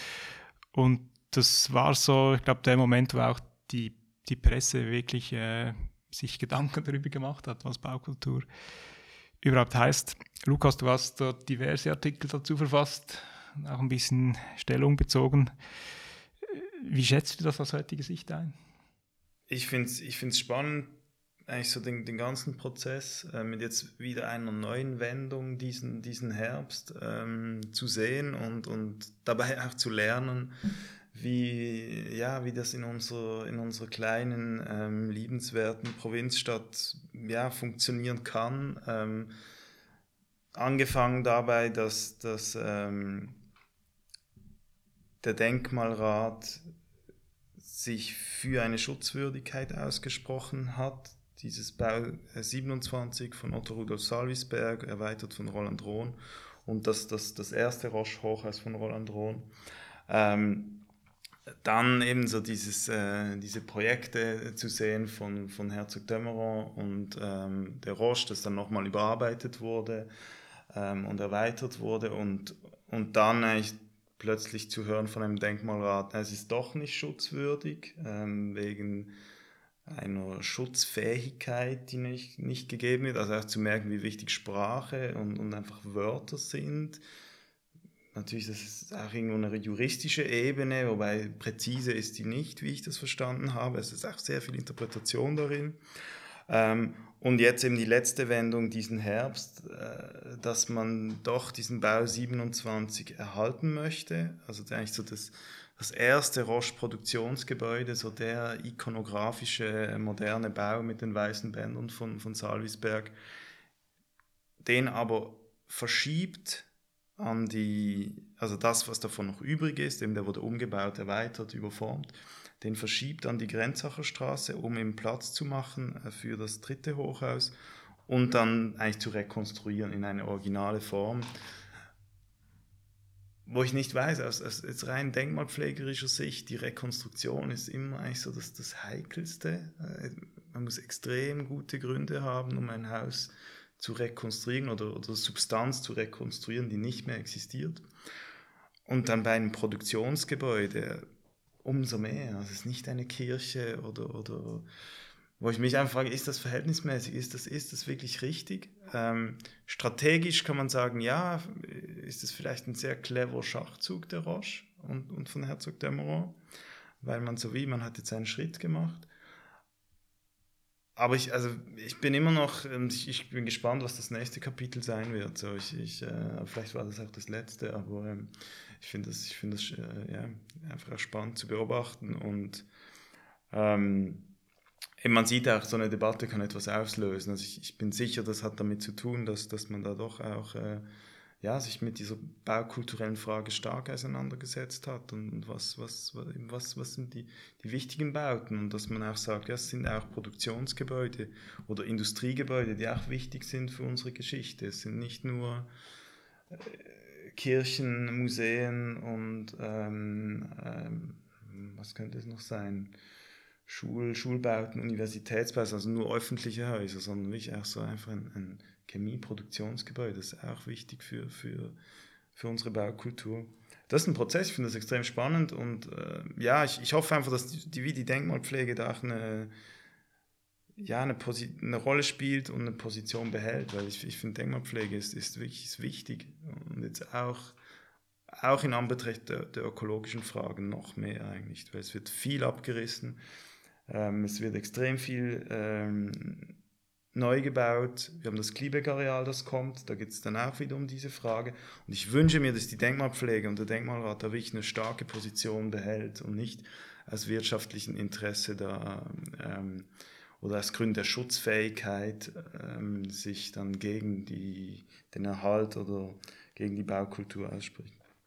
Also ich finde das schon spannend mit diesem Verschieben jetzt. Ich meine, ja, man könnte ja sagen, ja gut, wenn man es jetzt verschiebt, dann, dann ist es ja nicht mehr das, was es war. Dann könnte man es auch ins Freilichtmuseum Ballenberg stellen. Dort wäre es ja dann ebenso in diesem Zustand, wie es in Basel dann wieder wäre. Aber ich, ich bin auf jeden Fall gespannt, ob das das, das letzte Kapitel bleibt oder ob es da noch was, noch was dazu gibt, noch was dazu kommt. Ich bin auch sehr skeptisch diesbezüglich, muss ich sagen, ja. Freddy, ähm, also ja, ich möchte noch. Äh, ja, natürlich. das wahrgenommen? Ja, der Blick von außen, wir sind da voll involviert. Die, die große Kritik. Sinne, wir sind äh, nicht mehr, ich kann da nicht mehr objektiv sein. ja, jetzt habe ich mir auch eure Artikel durchgelesen, jetzt bin ich vielleicht auch nicht mehr objektiv von außen. Sind wir so einseitig? Na, also ich habe das schon am Anfang irgendwann auch mal das erste Mal gehört, dass dieses ganze Roche-Projekt irgendwie äh, sehr, wie soll man sagen, ich glaube, milder ausgedrückt kontrovers ist auch in der ganzen Art, wie es entstanden ist, weil es eben für, ich glaube, vor allem für Schweizer Verhältnisse sehr unpartizipativ entstanden ist. Und ich finde das auch schon irgendwie, also wenn man in eine Stadt kommt und es gibt zwei ganze Stadtviertel, die von zwei Pharmakonzernen quasi wie besetzt sind und auch teilweise nicht zugänglich sind, das hat schon irgendwie eine symbolische Tragweite. Aber jetzt ging es ja eigentlich um diesen, um diesen einen, diesen einen äh, Baukörper. Mich würde es eigentlich interessieren, habt ihr das Gefühl von eurem Blick intern, dass es am Ende, also wo in diesem Prozess ist jetzt diese Entscheidung quasi hängen geblieben? weil dieses Gebäude zu erhalten und Schutzfähigkeit und Schutzwürdigkeit, also in, dem, in der einen Folge wurde es von Barbara Buser, glaube ich, bei euch äh, gesagt, den, den Satz fand ich ganz gut, so, wenn man etwas nicht machen will, findet man ganz, ganz viele Gründe, die dagegen sprechen. Mhm. Und natürlich findet man ganz, ganz viele Gründe aus heutzutage äh, bauphysikalischer und bautechnischer Sicht ein altes Gebäude, äh, das nicht aufrüsten zu können, dann sagt man, dieses und jenes geht nicht. Aber was, was, wisst ihr, was sich geändert hat? Oder wurde irgendwann einfach gesagt, okay, bleibt jetzt doch da? Weil mein Blick von außen ist ja, ich sehe ja nur ein Gebäude, das jetzt nicht wegkommt. Und ich sehe zwei Türme, die da sind und einen dritten, der hin soll. Und eigentlich ist jetzt nicht das von außen so interessant, weil das ist das große Projekt, was auch aus der Ferne interessant ist. Aber jetzt ist ja eigentlich der Prozess spannend, den du auch angesprochen hast, Lukas. Jetzt würde mich interessieren, ist das irgendwie klar oder ist es immer noch so die Frage, was ist jetzt eigentlich passiert? Weil das würde ja schon ein bisschen stellvertretend für so gefühlt das ganze Projekt stehen, dass man nie so ganz weiß, was ist jetzt eigentlich warum, von wem, wie entschieden worden. Und macht es ja auch so ein bisschen ich weiß nicht, so ein bisschen dubios. Nur ein bisschen. ja, durchaus. Also ich, es wurde ja auch nicht wirklich klar kommuniziert, finde ich. Also es gibt so, mhm. so, weil ich mich erinnern mag, diese, diese Axonometrie, die irgendwie zeigt, wie man das Gebäude verschiebt. Ja, okay. Mhm. Was sagt uns jetzt das? ist ja, das gut das, oder? Äh, ja, das ist recht schwierig, finde ich. Wurde die, nicht, die Nichtschutzfähigkeit, wie wurde die begründet? Wurde die begründet? Ähm, ich meine mit, mit ähm, so den üblichen Verdächtigen, Brandschutz und äh, Erdbebensicherheit. Okay. So, aber, aber da habe ich jetzt, und diese Berichte, glaube ich, die wurden auch nie, nie öffentlich. Also das ist dann immer auch von außen noch schwierig nachzu, nachzuvollziehen. Und andererseits eben, man, man kennt natürlich Beispiele von, von Umbauten, von, von entsprechenden, ja, oder ähnlichen, äh, ähnlicher Architektur oder Umnutzungen, Umbauten und dann fragt man sich, ja, wieso soll es jetzt da gar nicht gehen? Dass es ökonomisch nicht die ideale Variante ist, ich glaube, das, das kann man verstehen, das kann man auch nachvollziehen, dass es ökonomisch nicht die beste Variante ist, das zu, zu, zu erhalten. Aber eben das sollte bei so einem Entscheiden nicht, nicht ausschlaggebend sein. Ähm, und zu dem, was du gefragt hast, also ich muss ganz ehrlich sagen, ich kann so wie politisch-strategisch kann ich das verstehen, dass man sagt, doch, man, man, man erhält jetzt dieses Gebäude, man sichert sich damit aber eigentlich den, den so wie 95 Prozent des, des ursprünglichen oder des, des, Gesamtplans, weil das dann wirklich nur so, ein, so ein punktuelle, eine punktuelle Geschichte und der ganze Rest bleibt wie gesichert. Kann da aber, kann da aber ähm, danach sagen, ja doch, eben uns ist, uns ist unsere baukulturelle Vergangenheit sehr, sehr wichtig und, mhm.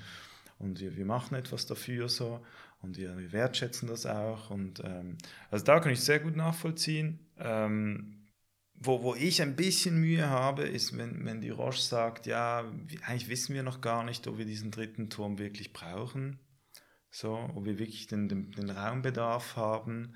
Und da habe ich so irgendwie ein bisschen Mühe, so, so wie ähm, Städtebau auf Vorrat. Mhm ich weiß es nicht. Ich weiß nicht, wieso ich damit Mühe habe, aber wenn jetzt wie einfach jeder mal kommen würde und sich mal so wie die Planungssicherheit für ein Hochhaus verschaffen würden, würde, ob es dann baut oder nicht, wie, wie planen wir dann? Also wenn man es einfach weiterdenkt, es bleibt eine Ausnahme, wenn das jetzt so wie jeder große, der so eine Parzelle, ja, ja, ich möchte mal ein Hochhaus, ob ich es dann baue oder nicht, wie hoch sie, wie definieren wir das? Wie, wie, der Baustein ist ja dann schon spezifisch für ein Volumen. Ist ja nicht so. Also da ist irgendwie so, das, das ich, und das sagt die Roche ja wirklich, sie, ja, sie wissen es eigentlich noch nicht, ob sie es wirklich brauchen, was jetzt auch in Anbetracht der, der ganzen ja, Veränderungen unserer Arbeitswelt, ähm, auch durch diese Pandemie, ja, ja durchaus, ähm, also jetzt bei der Novartis ist, ist ja jetzt das Homeoffice weiterhin, wird eigentlich möglich bleiben, ähm, ob man so viel Büroraum braucht, wir werden es sehen, aber, aber da ja, da regt sich in mir so ein bisschen etwas. Ich finde, wenn man, wenn man, das, wenn man so etwas wirklich plant, dann muss man sich sicher sein. Ja.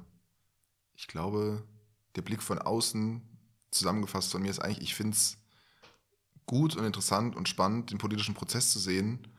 Aber manchmal fällt mir so auf, man redet ja gar nicht mehr über die Architektur in bestimmten Diskussionsphasen. Es ist nur der politische Prozess. Und das will ich jetzt gar nicht werten, aber ich finde, das ist bei so einem Projekt äh, wichtig und auch auffällig. Selbst, selbst von außen. Also merkst du, okay, es ist eigentlich, es ist eigentlich, ein, ist eigentlich ein politischer Prozess, der irgendwie um ein Gebäude drumherum quasi verhandelt wird oder mit einem Gebäude verhandelt wird. Und gerade für mich, wo das noch nicht so lange Thema ist, ist es auf jeden Fall, ja, auch ein bisschen Respekt einflößen, weil der eigentliche Entwurf ist, ist fast, fast wie das Kleinste von dem Ganzen. Das stimmt. Aber gefallen dir die, die Roche-Hochhäuser? Oder so allgemein? Äh, die, wir haben ein paar Hochhäuser inzwischen in Basel. Wie, wie findest du da so das äh, architektonische Niveau? Also die Setzung finde ich, äh, find ich sehr positiv zu erwähnen, weil es so wenige sind und ich finde, man kann keinem Gebäude vorwerfen, dass sie einfach plump irgendwo rumstehen. Also am schönsten von der Figur, Proportion und Materialisierung finde ich einfach den Messeturm. Das ist wirklich ein, wie so ein Kristall, so ein architektonischer. Das muss man, äh, finde ich, auch gerade ab abends, wenn das Licht weniger wird. Und, die, und irgendwie sind die Fenster so unterschiedlich behandelt oder mit unterschiedlichen Sonnenschutzelementen, dass sie wie so in einzelne so Patterns oder Grids manchmal sich so aufteilen. Also es ist gar nicht, das Gebäude ist gar nicht homogen. Und das finde ich, äh, finde ich, sieht oft sehr, sehr schön aus. Aber die Roche, muss ich sagen, also ich liebe sie und ich hasse sie gleichzeitig.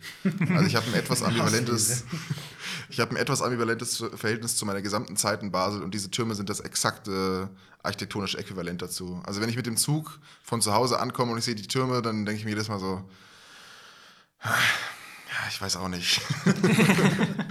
also sehr ambivalent. Aber, ich, aber ich finde, man darf auch nicht vorschnell einfach abzielen, äh, ab, ab, abziehen und schießen und irgendwie sagen, die, die Türme wären irgendwie nur, nur hässlich oder sowas. Und das finde ich auch an sich so das Gute so an eurer Arbeit, dass man immer das Gefühl hat, egal wie hässlich ein Projekt auf den ersten Blick wirken mag, das ihr besprecht, ihr gebt ihm immer eine Chance.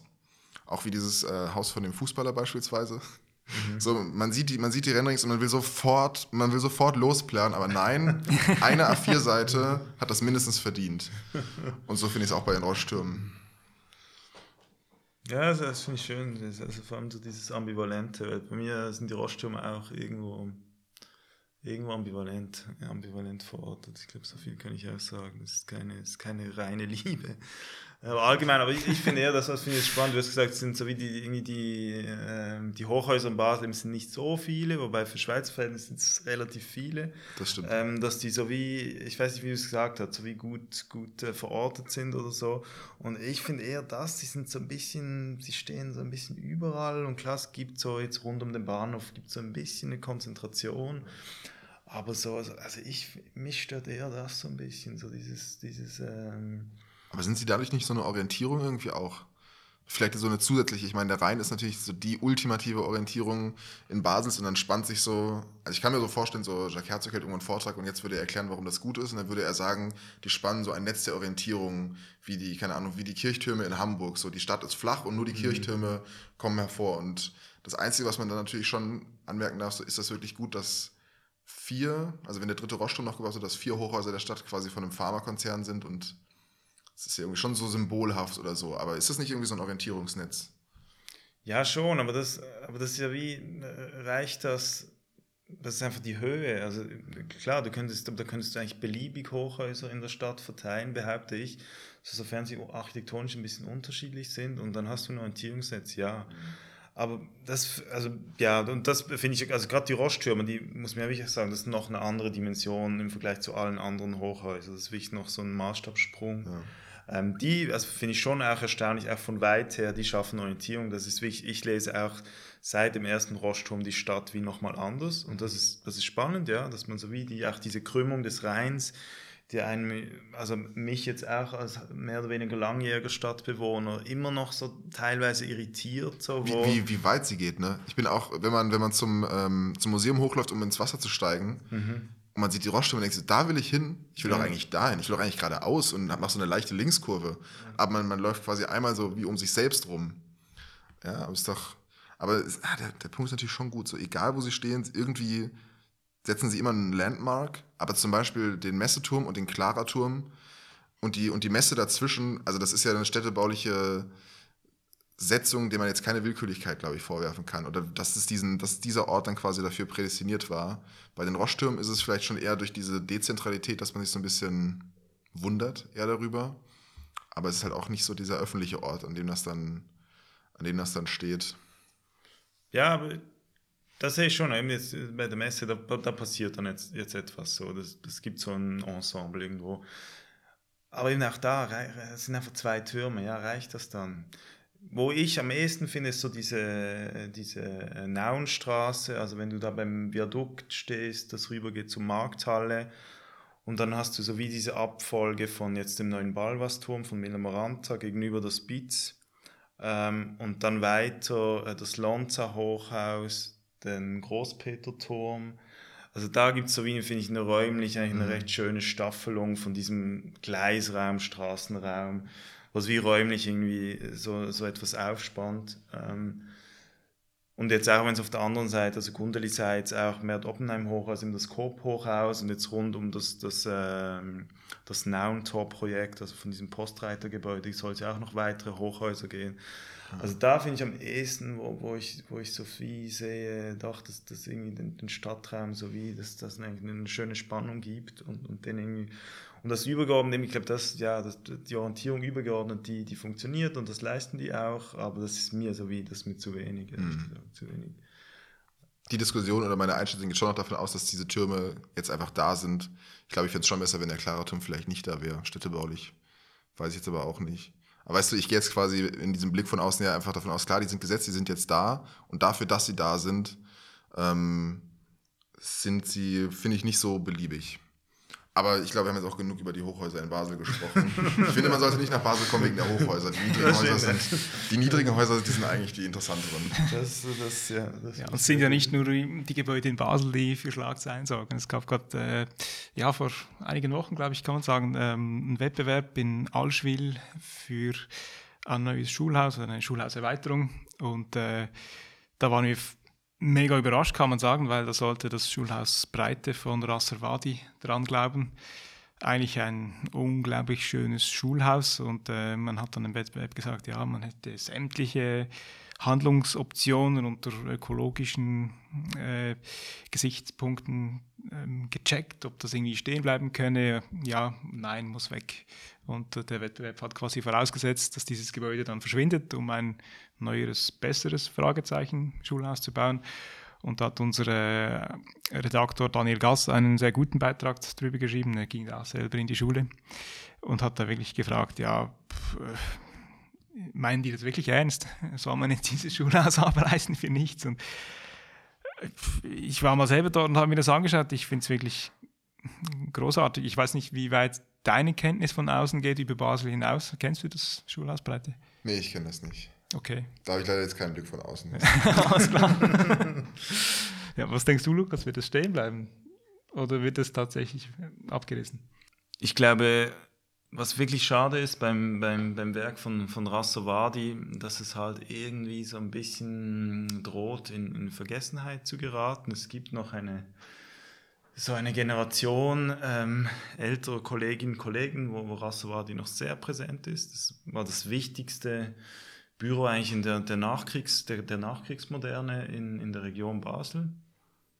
Ich glaube, es war das Wichtigste, sicher eines der wichtigsten, so mit wirklich ganz, ganz vielen tollen Bauten, eben Schulhäuser, Einfamilienhäuser, Wohnbauten, das Domushaus ähm, da in der Innenstadt, wo, wo, am Anfang noch das Architekturmuseum beheimatet war. Also wirklich auch äh, ja, fast schon Ikonen. Und, und für mich steht das sinnbildlich für eben diese Nachkriegsmoderne, die halt unter Druck gerät, die oft so wie auch sehr technisch gedacht ist, mit sehr optimierten Bauteilen, die auch schwierig zu ertüchtigen sind. Ähm, das ist ja auch so ein bisschen, da klingt so ein bisschen diese Solothurner Schule auch an, oder in, in, in, in Allschwil. Also wirklich so eine sehr, sehr präzise, fein konstruierte, äh, so ein bisschen ingenieurhafte Architektur, die halt schwierig, schwierig zu sanieren oder zu, zu, umzubauen, zu erweitern ist.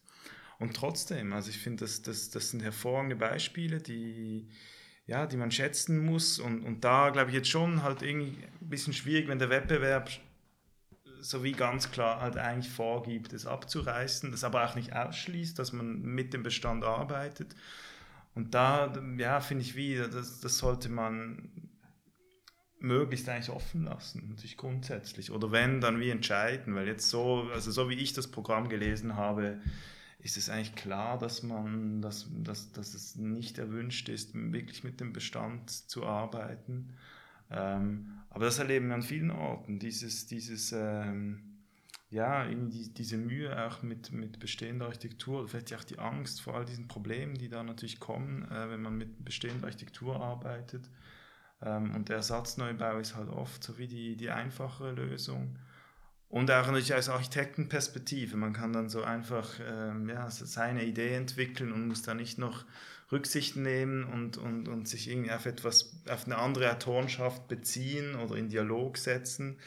Das ist natürlich einfach zu sagen, ja, okay, komm, wir, wir beginnen neu, wir entwickeln ein eigenes System, das dann wie auch optimiert auf das Raumprogramm natürlich ähm, ausgelegt werden kann. Also, äh, und da finde ich, sind wir natürlich auch in, in der Pflicht, auch so wie die vielleicht ein bisschen mühsameren und schwierigeren Weg äh, zu gehen. Freddy, du hast La Canton Vassal angesprochen, die, die dann natürlich auch eben, das, das finde ich schon echt toll zu sehen, doch, es, es, es geht, es gibt immer noch genügend architektonische Themen, äh, auch wenn man eigentlich mal zuerst von, einfach vom Bestand ausgeht und so die Frage, ja, was braucht es überhaupt, was ist so das, was ist das Minimum, was ich tun kann architektonisch, aber dann da dafür wirklich, da dann richtig präzise zu sein.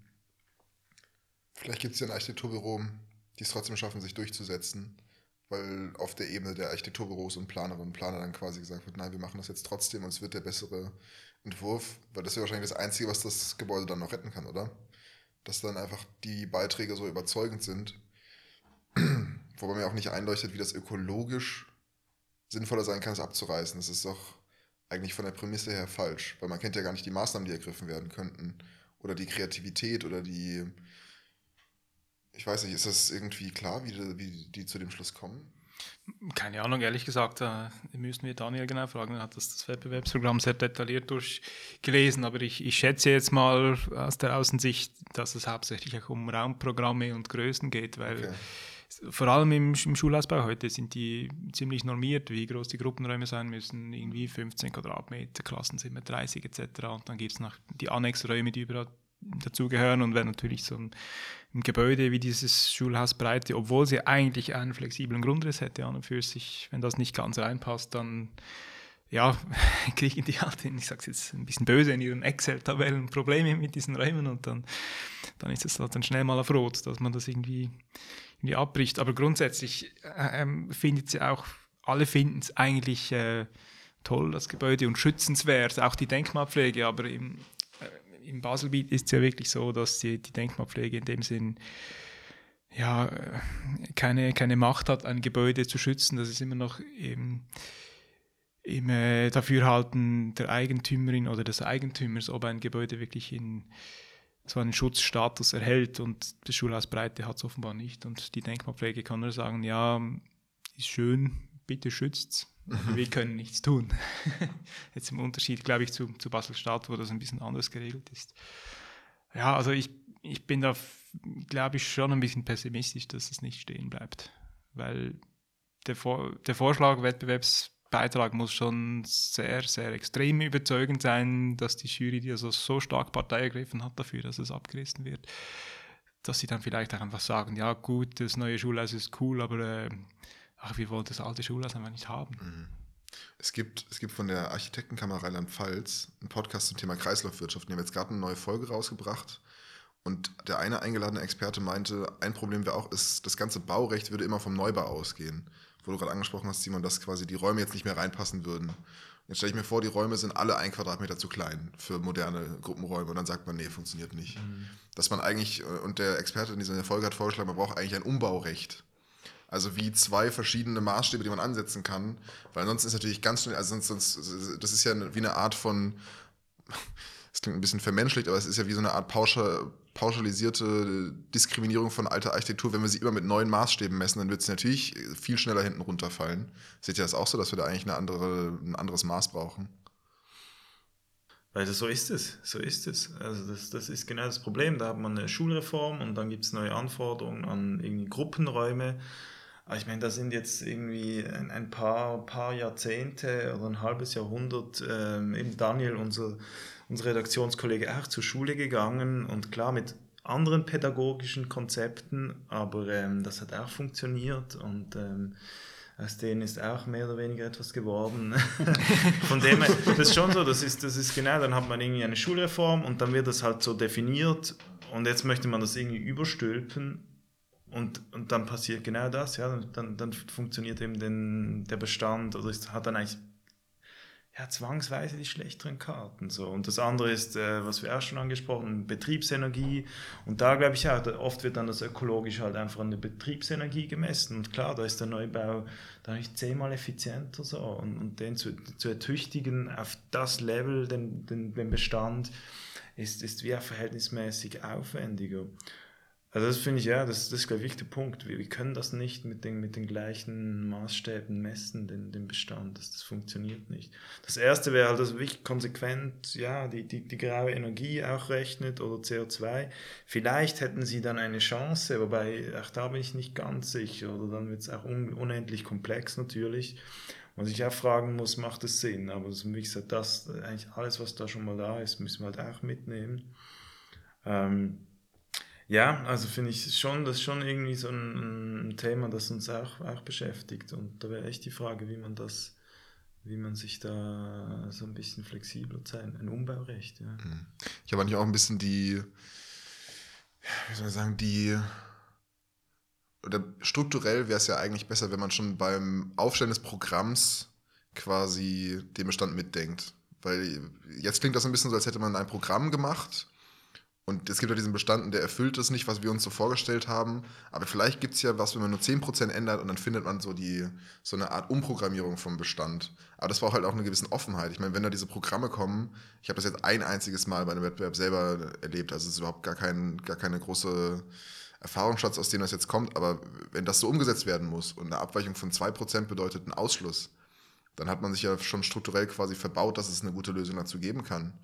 Und das ist, glaube ich, schon seit langem. Also es gibt einen deutschen Architekten, von dem ich in letzter Zeit ein bisschen mir so die, das Werk anschaue. Karl-Josef Schattner heißt er, glaube ich. Und er meint auch, also wenn man im Bestand baut, muss man beim Aufstellen des Programms schon den Bestand mit einbeziehen, weil sonst funktioniert das einfach nicht. Sonst, sonst, sonst stülpst du ja sowas dem Ganzen über, aber es ist ja schon was da. Also man muss es eigentlich eher so umformen oder sowas. Und klingt wirklich schade, weil es ist jetzt auch nicht irgendein Schulhaus, sondern eine, ich weiß nicht, es steht ja für irgendwas und dann tut einem ja schon als Architekt irgendwie das, das Herz wehen, will irgendwie dieses, auch dieses alte Werk vielleicht bewahren und nicht, und nicht einfach was Neues machen. Ja, wir können jetzt eine Wette abschließen. Also das, das ist eine Idee. Simon, du bist pessimistisch. Das ist ja, ja tut mir leid, aber ich, ich, glaube, es wird so kommen. ich finde, das wäre schon das wär ein Riesenstatement, wenn jetzt da echt ein Projekt gewinnen würde, auch von der Jury, dass das eben vielleicht diese 2% nicht erfüllt, aber dafür den, den Bestand erhält. Also ich, ähm, ja, ich wäre da gerne optimistisch, aber wir, wir, ja, wir werden es sehen. Ähm, ja. Aber könnt ihr dann, in, sobald es bekannt ist, in der nächsten Folge das dann mal auflösen. Genau. Kurz zurück zur Wette, Simon hat gewonnen oder verloren. ja, genau. genau. Wer, wer wem dann ein Bier bezahlt. Nein, wir werden, wir, wir, werden berichten auf jeden Fall ähm, und vielleicht auch nochmal kritisieren oder loben. Ja, mal schauen, wie es rauskommt. Hoffentlich, hoffentlich loben, sehr schön. Genau. Ja, und jetzt loben wir, glaube ich, uns als Verein zuerst mal selbst. Äh, wir haben äh, vom Heimatschutz, jetzt äh, passt natürlich direkt in das letzte Thema hinein, auch einen kleinen Preis bekommen. In 2021 wir wurden für unsere Arbeit prämiert. Ähm, jetzt nicht für etwas Spezifisches, aber grundsätzlich für unsere Auseinandersetzung. Und das freut uns natürlich sehr und ist auch das, was wir eigentlich wollen, diese Auseinandersetzung nicht nur mit uns selbst und mit den Architektinnen und Architekten, sondern auch äh, mit den Leuten vor Ort, äh, mit der ganzen Community, auch mit Leuten, die nichts mit Architektur zu tun haben, weil es ist ja auch, wir leben alle irgendwo. Und da hast äh, hauptsächlich du, Lukas, im letzten Jahr vier Veranstaltungen organisiert. Das heißt Architekturbar, da wurde kräftig diskutiert. Ähm, was was äh, bleibt dir da in Erinnerung von diesen, von diesen vier Veranstaltungen? Und vor allem, wie geht es nächstes Jahr weiter damit? Nächstes Jahr geht es, geht es ähm, weiter auf dem Liesbüchel. Also wir, wir bleiben da, wo wir jetzt schon im Herbst waren. Ähm, haben ja schon ganz kurz angeschnitten, dieser, dieser neue, neuzeitliche Blockrand, ähm, wo viele junge Kolleginnen und Kollegen auch so wie eigentlich ihre Erstlingswerke realisieren, meistens genossenschaftlich, also gemeinnützig, was, was natürlich auch eine spannende oder Fragen der, der Eigentümerschaft und der Partizipation mit sich bringen. Also so wie auf verschiedensten Ebenen einfach spannend und man lernt sehr viel. Ähm, und da gehen wir weiter. Ähm, das Programm ist noch nicht irgendwie offiziell ähm, aufgeschaltet, aber ich kann so viel vorwegnehmen. Wir, wir haben äh, Norma Tollmann, die da ihren Erstling äh, realisiert hat, das Stadtkind. Sie hat lange bei, bei Buchner Bründler gearbeitet und mitunter auch die Stadterle ähm, realisiert auf der Erlenmatt. Dann haben wir Jäger Köchlin, die an der Elsässer Straße einen Neubau realisieren. Ähm, die denke ich schon auch so zu den spannendsten, jungen, aufstrebenden Büros in Basel gehören. Wir haben Klaus Merz mit dem Projekt äh, Lieselotte, das so, ja, so was ich bis jetzt gesehen habe, wirklich auch sehr spannend und vielfältig ist. Und äh, so als etabliertes Büro Esch Sinzel aus Zürich, die das Weinlager umbauen. Also da geht es auch um die Frage der Transformation und Umnutzung eigentlich einer gewerblich-industriellen Struktur äh, zu Wohnraum. So geht es weiter, genau, im Didi Offensiv. Wir werden Anfang Jahr die Daten publizieren und, und hoffen, dass da dann wieder ähm, ja, wir spannende Diskussionen haben werden. Und, und äh, es ist eigentlich eine Reihe, die, die gut funktioniert. Da haben wir das Gefühl, die auch so ein bisschen ausbricht aus diesem konventionellen äh, Architekturvortrag frontal, ähm, dass man eher sagt, man diskutiert zusammen, man spricht. Also ähm, ich finde das wichtig, dass, dass man so wie, äh, das, das versucht auf Augenhöhe und möglichst dialogisch eigentlich auch ähm, durchzuführen oder so Architektur zu diskutieren. Ähm, also das Konzept, ich weiß nicht, äh, ob du schon mal davon gehört hast, ist so, wir sitzen da wirklich an der Bar, an der Theke, wir trinken eigentlich ein Bier und das Publikum ist in der ganzen Bar verteilt. Eine Fußballbar, das ist die, die offensiv, so die FC Basel Fußballbar und hat überall die Bildschirme, wo man normalerweise Fußball schaut. Ähm, und da wird dann die Präsentation gezeigt und die eingeladenen Gäste schicken mir vorab die Präsentation, so irgendwie 20 Folien plus minus. Und ich überlege mir so äh, mehr oder weniger zu jeder Folie eine Frage. Also ich überlege mir einfach Fragen vorab, die sie aber nicht kennen und dann entsteht so wie ein Gespräch. Ähm, ja, was irgendwie, also wir haben das Gefühl, dass Suisse schafft gute Momente, funktioniert nicht immer, nicht immer gleich gut, aber ähm, ja, da geht es weiter, wir freuen uns. Und noch zum Heimatschutzpreis, also unser zweiter Preis, wir haben schon einen Jugendsperberpreis gewonnen, jetzt Stimmt, haben wir also ja. unsere Pokalsammlung wächst. ähm, und das war ja, also ja, ist immer so ein bisschen ambivalent, diese Auszeichnungen und, und äh, nicht, dass die eine große Bedeutung hätten, aber es war ja doch schön, wo dann äh, nach, nach dieser Prämierung Anna Jessen zu uns an den Tisch kam und sagte eigentlich, die, sie wurde auch ausgezeichnet für das Haus am Rienring, äh, Jessen Vollenweider. Und dann zu uns gesagt, ja, eigentlich die einzig wichtige Auszeichnung, das seid ihr heute Abend, das ist so wichtig. und so, tut immer gut, diese Komplimente, ähm, aber der, der Preis an sich, ähm, ja, den nehmen wir mit. ja, auf jeden Fall, also eine Wertschätzung, sicher. Nee, Glückwunsch. Preise sind wichtig. Also Zumto hat mal gemeint, Preise sind wichtig. Die geben, einem, die geben einem das Gefühl, dass man vielleicht auch irgendwas gut kann. Dann, dann wird es stimmen. Habt ihr auch schon Preise bekommen für euren Podcast? Nein, nein, ist, äh, dafür kennen es zu wenig, glaube ich. nee, aber einfach Professoren freuen sich, dass irgendjemand übers Studium hinaus sich so an die erinnert oder was macht. Und ja. das ist ja im Endeffekt irgendwie, es geht ja vor allem darum, dass man das Gefühl hat, das äh, löst was aus oder es interessiert jemanden. Und wenn dann äh, danach jemand zu einem kommt und einem was lobt, das hat euch wahrscheinlich auch mehr bedeutet als der eigentliche Preis. Der ist ja nur symbolisch, wenn man so will. Und das ist ja dann eigentlich schön zu merken, dass es irgendwie auch jemanden interessiert. Ich meine, ihr macht es ja in eurer Freizeit, es ist ja nicht, niemand zwingt euch so, ihr habt euch das irgendwann überlegt und es ist ja irgendwie schön zu merken, dass es auch anderen Leuten gefällt. Und so ein Preis ist dann noch irgendwie so eine kleine, noch so ein kleines Sahnehäubchen. ja, natürlich, ja, klar. Ähm, ja, es ist natürlich, also dieser Preis ist das eine, aber das tägliche, die tägliche Arbeit ist natürlich mit, mit, den Personen selbst, mit denen wir sprechen, mit unserer Community. Und wir haben schon angesprochen mit den, mit den ganzen äh, ja, Vorwürfen teilweise, die an uns kommen, so quasi, weil wir sind so die Anlaufstelle, ja, da kann ich ich glaube schon behaupten, für Architekturkritik von auswärts, wenn man irgendwie sagt, ja, jetzt, das Gebäude ist doch hässlich oder irgendwas. Das kommt dann bei uns zusammen und wir moderieren das ein bisschen, aber antworten dann auch nicht immer natürlich und lassen die auch mal diskutieren, was auch sehr spannend ist. Und ähm, ich glaube, wir hatten da ja x Beiträge dieses Jahr, teilweise kam gar nichts zurück. Einen anderen Beitrag kam ganz viel zurück und ich habe dann paar Beispiele gesammelt. Ein Beitrag war, da habe ich mal bei einer Recherche, ich weiß nicht mehr über was genau, da habe ich ein, sogenannten Überbauungsplan für den Siedlungswettbewerb in Höllstein gefunden. Das ist ein, ein Dorf im Baselbiet. Und das gab einfach nur diesen Plan und ich, ich habe den ja gar nicht gesucht. Ich bin einfach draufgestoßen im Online-Archiv vom, vom Staatsarchiv Basel-Land und äh, es war eigentlich ein cooler Plan irgendwie, so mit äh, Gartenstadt ähnlich, mit äh, verschiedenen Häusern und Gemeinschaftsgebäude. Und dann habe ich einen Beitrag dazu geschrieben, das noch irgendwie visualisiert, wie das hätte aussehen können und dann gefragt, weiß jemand mehr?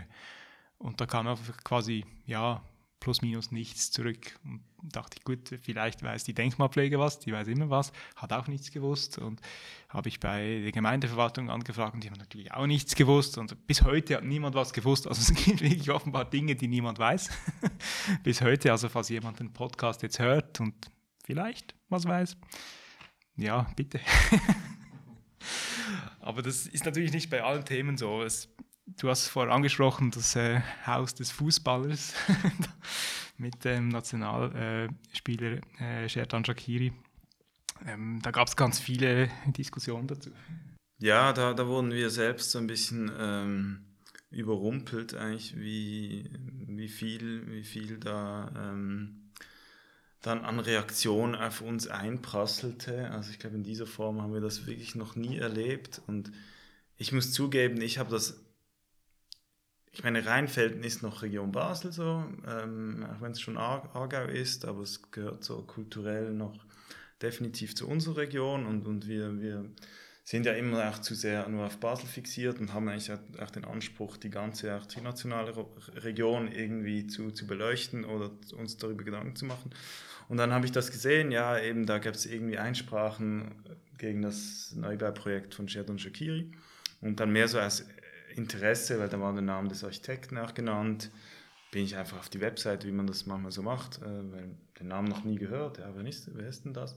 Und da war da tatsächlich auf der, auf der Webseite die, die, die, eigentlich die gesamten Pläne der, der Baueingabe ähm, publiziert, also in dem Sinne veröffentlicht, ich meine, das ist öffentlicher Raum sozusagen mit sogar der, der Adresse von, von Sherdan Shakiri in, in, irgendwo in England. Der, der hat ja noch in England da gespielt. Also mhm. ja, kann man, kann man sich auch fragen, ob das sinnvoll ist. Und das war halt so wie, wenn du das so auf dem Serviertablett hast, äh, mit eben Plänen, so wie die ganz, den ganzen Inhalt, da, ähm, da war die Verlockung bei mir schon extrem groß zu sagen, okay, doch, komm, jetzt machen wir da mal eine Architekturkritik ähm, und, und, und schauen uns das architektonisch so ein bisschen genauer an, was da jetzt ge gemacht wurde. Ähm, eben so in einem, ja, grundsätzlich mit einem durchaus einem Respekt so vor, vor, vor dieser ja, Ambition, die da vielleicht auch vorhanden ist. Und danach hat das wirklich, ja, wurde halt von diversen Medien aufgenommen und, und ähm, da haben wir wirklich auch teilweise ein bisschen undifferenzierte bis, bis hin zu bösartigen Reaktionen bekommen. Und was mich beschäftigt hat, ist so dieser, dieser Vorwurf dann in vielen Kommentarspalten, das wurde dann von 20 Minuten und so wie von, von eigentlich allen äh, Medien dann auch aufgenommen, mich auch mit, un, mit Zitaten aus meinem Artikel so, ähm, weil sie halt auch gemerkt haben, es ist eine Story, die irgendwie, die, die viel Resonanz erfährt und, und die sehr viel gelesen wird. Ähm, und dann ist so dieses Neid-Ding, dass wir ja nur da der Architekt, der neidisch ist, weil er jetzt nicht für Shakiri die Villa ent entwerfen durfte. Ähm, ja, das fand ich so wie äh, irgendwie schade, weil also Neid, ich wäre neidisch, wenn der jetzt mit einem wirklich tollen Architekten ein grandioses Haus bauen würde, dann wäre ich vielleicht neidisch, aber so Mitleid ist es auch nicht, ich habe kein Mitleid mit ihm. Aber so, ich denke, so, schade, hey, komm, das ist ja schon so, ein, also es gibt, das wäre mal so eine Soziologie, oder nicht soziologisch, aber es wäre mal so eine Studie, reiche Menschen und Geschmack, äh, ästhetischer Geschmack, aber architektonischer Geschmack. Ich glaube, es gibt sie, die, die, die wirklich sehr, sehr gut verstehen oder sich auch gut beraten lassen und dann auch in toller Architektur wohnen. Aber dann gibt es wirklich auch die andere, äh, die andere Kategorie, die da offensichtlich nicht das Geld zwar hat, aber irgendwie nicht ganz die, die Sensibilität. Muss man von einem Fußballer auch nicht erwarten, ehrlich gesagt. Aber ähm, ja, mehr für uns, also, also die Frage, was ist unsere Rolle? War das jetzt wirklich richtig, da darüber zu schreiben? War das sinnvoll, wenn man danach irgendwie böse Mails und Anrufe bekommt? Haben wir da jetzt echt einen Beitrag geleistet? Und ich denke halt, es steht schon stellvertretend, für für eine Architektur oder eine Baukultur, die leider in weiten Teilen unseres Landes auch vorherrscht, wo ich auch finde, es ist einfach schade um die Materialien, es ist schade um unser Land, um den Boden. Ähm, und da steht es nicht stellvertretend. Also ich bin wieder hingegangen, wo es weh tut und, und habe das auch entsprechend zu spüren bekommen. Aber dass man das eigentlich auch bespricht und natürlich war der Aufhänger war halt ein berühmter Fußballspieler. Das war für mich überhaupt nicht relevant, aber dadurch wurde es halt gelesen oder damit bekam es Publizität was auch extrem gut funktioniert hat. Ja, also ich bin immer noch so, ich, ich wüsste nicht, ob ich es wieder schreiben würde, um ganz ehrlich zu sein, ähm, mit all den negativen Reaktionen, aber andererseits denke ich, ja, eben dahin gehen, was weh tut, das müssen wir halt schon auch, weil es wird so viel gebaut, dass es eigentlich einfach wie nicht wert ist, die Energie und, und das Geld. Ähm, also um vielleicht kurz meinen Blick von außen auf die Sache zu werfen. Ich finde, das Haus sah fast so aus, als hätte es, wie hieß der Spieler, Shakiri, mhm. selber gezeichnet. Von dem her fand ich, ich habe es vorhin, glaube ich, auch schon mal gesagt, also ihr gebt jedem Haus mindestens die eine A4-Seite der Analyse und des Draufschauens und wenn das danach so zerrissen wird, dann ist das ja nicht, eigentlich nicht so euer Problem. Ich meine, ihr habt so das reflektierte Statement gegeben und es steht ja, vielleicht steht auch dieses Projekt nicht nur euer Artikel stellvertretend, sondern steht auch dieses Projekt stellvertretend für ganz viel Schlechtes, was eben gebaut wird. Und so ein Artikel kann ja dann eher aufzeigen, dass das eben auch besprechbar ist und dass man nicht nur sagt, ja, das ist ja jetzt Geschmackssache, weil dann, dann würdet ihr eure eigene journalistische und redaktionelle Arbeit so negieren und sagen, ja, okay, alles klar, da müssen wir ja nicht schreiben. Dann ist jetzt auch das Roche-Projekt Geschmackssache und dann ist auch Städtebauentwicklung Geschmackssache und ist auch Denkmalschutz Geschmackssache, sondern auch irgendwo die Linie zu ziehen und zu sagen, nee, das ist es nicht. Und es ist eigentlich nur ein bisschen schade, dass nicht die Artikel über Hortus oder so das populärste waren, sondern halt ausgerechnet über Shakiris Haus. Ja, und der Aprilscherz, der ist auch meistens. Äh, ja, der wird immer sehr gut den gelesen. Top, Top 3. das ist auch immer ein bisschen frustrierend. Aber erstaunlich, dass das auch noch funktioniert. Also sind nicht alle am 1. April schon völlig fokussiert und denken so, okay, heute glaube ich einfach mal einen Tag nichts, was mir jemand anderes sagt. Euer Aprilscherz war ja, wenn ich es richtig mitbekommen habe, dass Barbara Buser Projektleiterin vom neuen Roche-Projekt wird, oder? Der das war einer, der war vor, das war der vor zwei Jahren oder vor drei Jahren. Dann bin ich nicht up to date. Ich glaube, das war der vor zwei Jahren. Dieses Jahr war, dass man einen, einen römischen Palast beim Kliebeck aus, ausgegraben hat. Ähm, mit diesem Palast von Splitzer überlagert, haben wir so Pläne überlagert und so wieder, es ist nicht so schlecht aufgegangen von der Dimension und so wie das ganze Projekt ist jetzt gestoppt, weil man da eigentlich den wichtigsten Palast Mitteleuropas entdeckt hat, also Fundamente in der, in der archäologischen Forschung. Ähm, ich glaube, das Schlimmste war immer noch, dass das Meer Dottenheim Hochhaus nicht erdbebensicher ist. Ähm, ah, mit dieser Kugel in der Mitte? Ja, genau, genau. Ach, das habe ich sogar gelesen. Ich, ich habe das aber gelesen, bevor ich, bevor ich euch kannte. Ja. Und äh, das ist ja schon komisch, dass das niemandem aufgefallen ist. und jetzt sollen da so Kugeln reingehängt werden. Was ein Zufall, dass schon diese Aus. Aussparungen da sind. Aber gut, dass es noch funktioniert. Also ich finde Aprilscherze eigentlich furchtbar. Aber architektonische finde ich gar nicht schlecht. Ja, yes, also es funktioniert. Also die, die, die Zahlen äh, belegen es. Ähm, Definitiv. es funktioniert tatsächlich. Und es ist eher die Frage, ja, wenn, wenn, wir, wenn wir mal keine gute Idee mehr haben, dann wir machen keinen schlechten, schlechten Aprilscherz, machen wir nicht. Nein, es darf nur gute geben. ich glaube, es gibt immer ein Projekt, wo man nochmal so ein nochmal den Finger in die Wunde legen kann. Das war ja mit dem Barbara Buser und Roche äh, Aprilscherz genau das. Also es hat ja, wie hat sie gesagt, die waren ja not amused. Die waren not amused, nein. Not amused. Haben wir auch gemerkt. Aber ah, das ist doch gut. Ja. Aber nehmt ihr jetzt was von diesem Fußballerartikel mit? Also würdet ihr jetzt zum Beispiel, wenn, keine Ahnung, der nächste Fußballer aus der Mannschaft sein Haus baut und es ist ein ähnlich, äh, ähnlicher Entwurf, würdet ihr es dann nochmal machen oder würdet ihr jetzt daraus mitnehmen, dass, das, dass ihr schon auch über wichtige Projekte eher reden wollt? Oder ist das jetzt so einfach mal die Erfahrung gewesen? Gute Frage. Also im Moment würde ich eher sagen, nein. Was halt schon ist, normalerweise sind die Pläne auch nicht einfach online. Also das ist ja wie absurd. Dann sind sie auch selber schuld. Auch schon rein sicherheitstechnisch, Einbruchschutz. du, du, du, legst, also die Grundrisse, Pläne, du machst die doch sicher nicht ins Internet. Ähm, deshalb, ich glaube, wie so eine, so eine, so eine, so eine Vorlage wird es wahrscheinlich auch nie mehr geben. Aber es gibt ja jetzt, aber das ist halt nicht Region Basel, Roger Federer, der da sein, sein Haus baut, ich glaube mit südafrikanischen Architekten so was ich bis jetzt gesehen habe, fand ich auch eher, ja, eher bedenklich, um ehrlich zu sein. Aber es ist halt nicht Region Basel. Aber ich habe jetzt Roger Feder, da würde ich mich, und das würde sicher auch sehr viele neg negative Reaktionen geben, aber da fände ich jetzt schon, eben, es geht, es geht um Baukultur und ich finde, gerade wenn man viel Geld hat, ich weiß, es ist ein unglaublich hoher Anspruch, den wir eigentlich nicht an den Sportler nicht haben können. Dass aber du, weil du viel Geld hast, auch viel kulturelle Verantwortung. das können wir natürlich nicht sagen, aber, aber letztlich ist es halt trotzdem so. Wer, wer baut, wer Geld hat, der hat eine Verantwortung. So ist das leider. Also, ist, ja.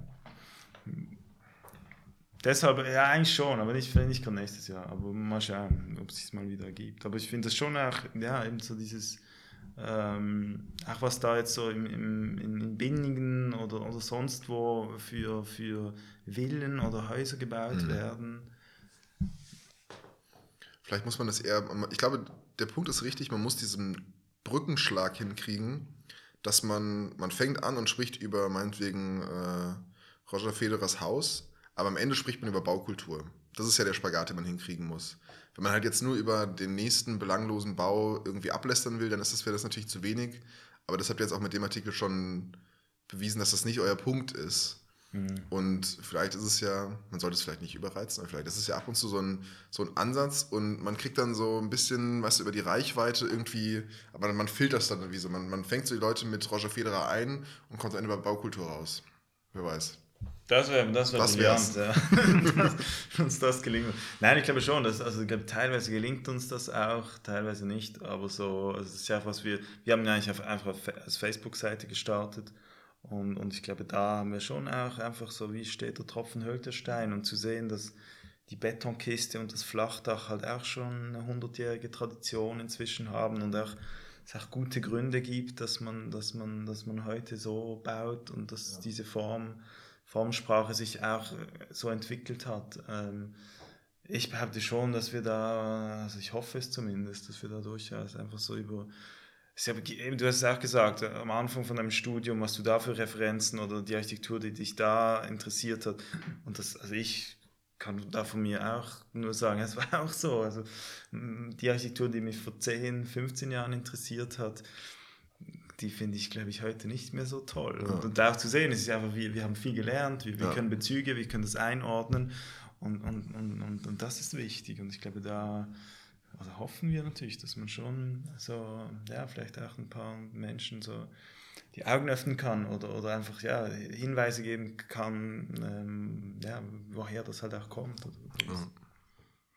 Du hast vorher Beton und Flachdach erwähnt und das äh, gibt ja von Mille Maranta an der Hartstraße dieses betonierte Haus. Hat zwar kein Flachdach, aber ziemlich viel Beton. Und da, äh, ich glaube, da haben wir den Leuten nicht nur die Augen geöffnet, sondern die haben die von alleine sehr weit aufgerissen, als sie das gesehen haben. Und da, ich mag mich noch erinnern, äh, auf der, der Admin-App von Facebook kam da quasi im Sekundentakt zu gewissen Zeiten Kommentare rein, wie, wie schlimm das sei, dass da alles betoniert sei, dass man da nicht wohnen wolle, weil alles kalt sei. Und das war wirklich ja, man hat sich viel darüber aufgeregt, dass möglicherweise das jemand anderem gefallen könnte. Ja, ich finde es immer noch spannend, dass das Beton so, so, ja, so Emotionen auslöst. Also mhm. Es ist wirklich ein Innenbild einfach von einem Wohnraum, der halt Wände, Decken, alles aus Sichtbeton war, in einer so relativ rawen Qualität, sage ich mal. Jetzt nicht die beste Schallungsqualität, aber dass das so ja, so provoziert oder emotional ähm,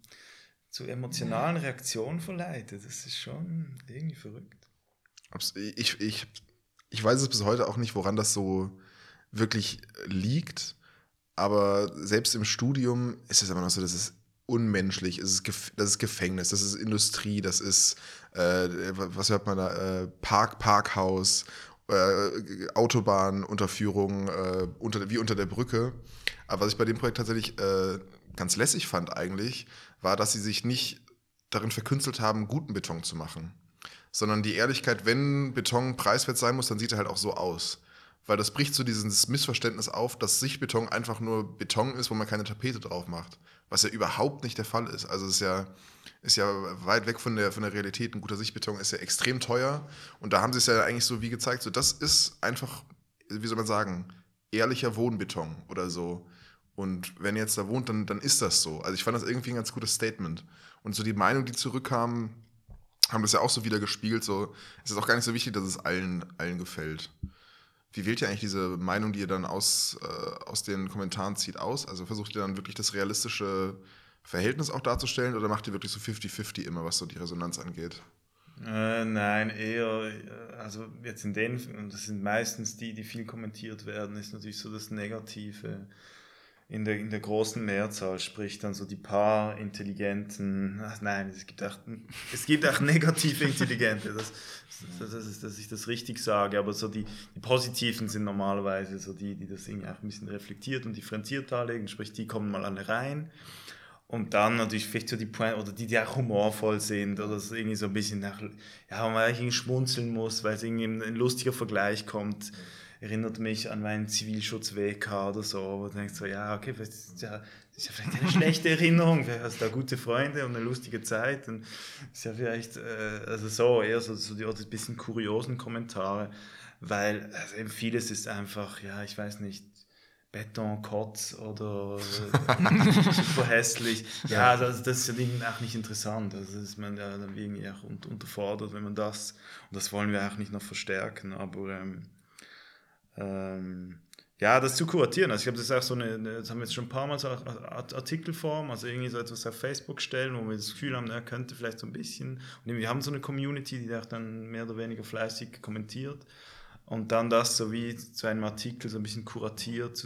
Also journalistisch auch vielleicht ein bisschen dünnes Eis, aber ähm, finde halt schon, das ist ja auch unser Anspruch, wie ich auch mit Laien eigentlich so irgendeine Form Dialog zu führen. Weil wir bauen ja nicht für uns oder für, dass man sich gegenseitig dann so bei der Besichtigung von, von allen Kolleginnen und Kollegen irgendwie Komplimente holt. Das ist auch schön, aber ja. das ist letztlich nicht, das ist nicht der Zweck unserer Arbeit. Oder nur über sich Betonklassen irgendwie äh, so deduziert und auch so dem Architekten, auf dem Architektenlevel dann darüber spricht. Aber was habt ihr jetzt von dem Artikel gelernt und von der Resonanz? Macht ihr jetzt äh, absichtlich viel mit Beton, weil dann schön polarisiert wird? Oder was ist jetzt so euer, euer Take von dem Ganzen?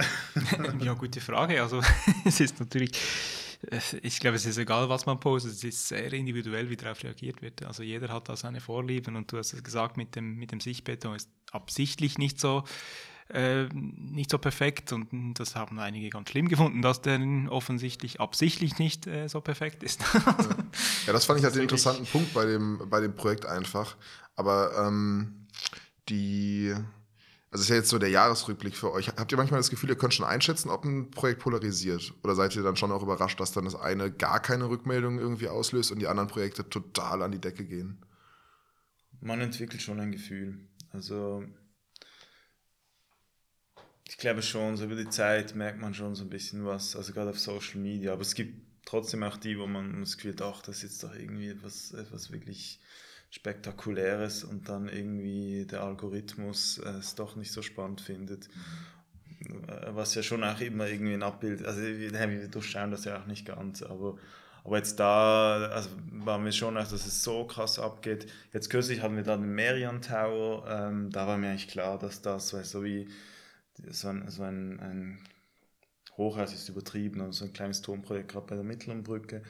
Ähm, da war uns schon klar, dass das natürlich so als, als öffentlich, wichtiger öffentlicher Raum, die mittlere Brücke, städtebaulich sehr prominent, dass das viele Reaktionen auslöst. Das war, das war aufgelegt, das war, ah, okay. das war klar.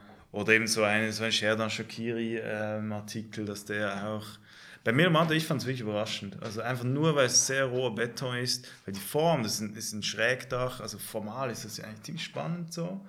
Also es war wirklich einfach der Beton und so diese schiere Rauheit des Betons, dass die wirklich so, ja. Nein, es hat mich überrascht. Oder weißt du, wenn mehr Doppenheim Hochhaus, da ist es auch, wenn man da etwas postet, kann man wie auch drauf gehen, ja, dann dann wird es wieder emotional und, und, und, dann kommt viel, so was wir auch ein paar Mal gemacht haben. Irgendwann ist es auch nicht mehr interessant, weil es, bringt ja auch nichts mehr so. Es geht, äh, also der Erkenntnisgewinn erschöpft sich dann auch relativ schnell. Aber ähm, mhm. Aber das ist doch eigentlich eine ganz gute Erkenntnis. Dann kann man so seine Sachen, die man, also das Ziel von euch ist ja irgendwie auch ein, ein Diskurs schaffen, dass Architektur alle was angeht und dann hört man halt irgendwann auf, die Sachen zu machen, wo man weiß, okay, jetzt wird sich wieder nur um den Beton gekloppt, dann versuchen wir lieber mal das nächste Wohnthema anzuschneiden. Mhm. Oder dann fokussieren wir uns mal auf was anderes. Und ist auch trotzdem irgendwie eine schöne Abwechslung, weil, also wenn man sich ganz, ganz viele Schweizer Wohnprojekte anschaut, die, die können gar nicht so polarisieren, weil sie sich so ähnlich sind. Und dann ist dann zeigt doch eigentlich das mal genau auf, dass es wenigstens noch dieses Potenzial hat, so auseinanderzugehen in den Meinungen. Also so, wie soll man sagen, dass man sich gar nicht einer Meinung ist, auch irgendwie als was Gutes zu sehen. Deshalb finde ich auch dieses Kuratieren so ganz angenehm, dass man, äh, ich weiß nicht, man hat das Gefühl, man liest eine Kommentarsektion, aber man muss nicht alles lesen. Das ist irgendwie ganz angenehm.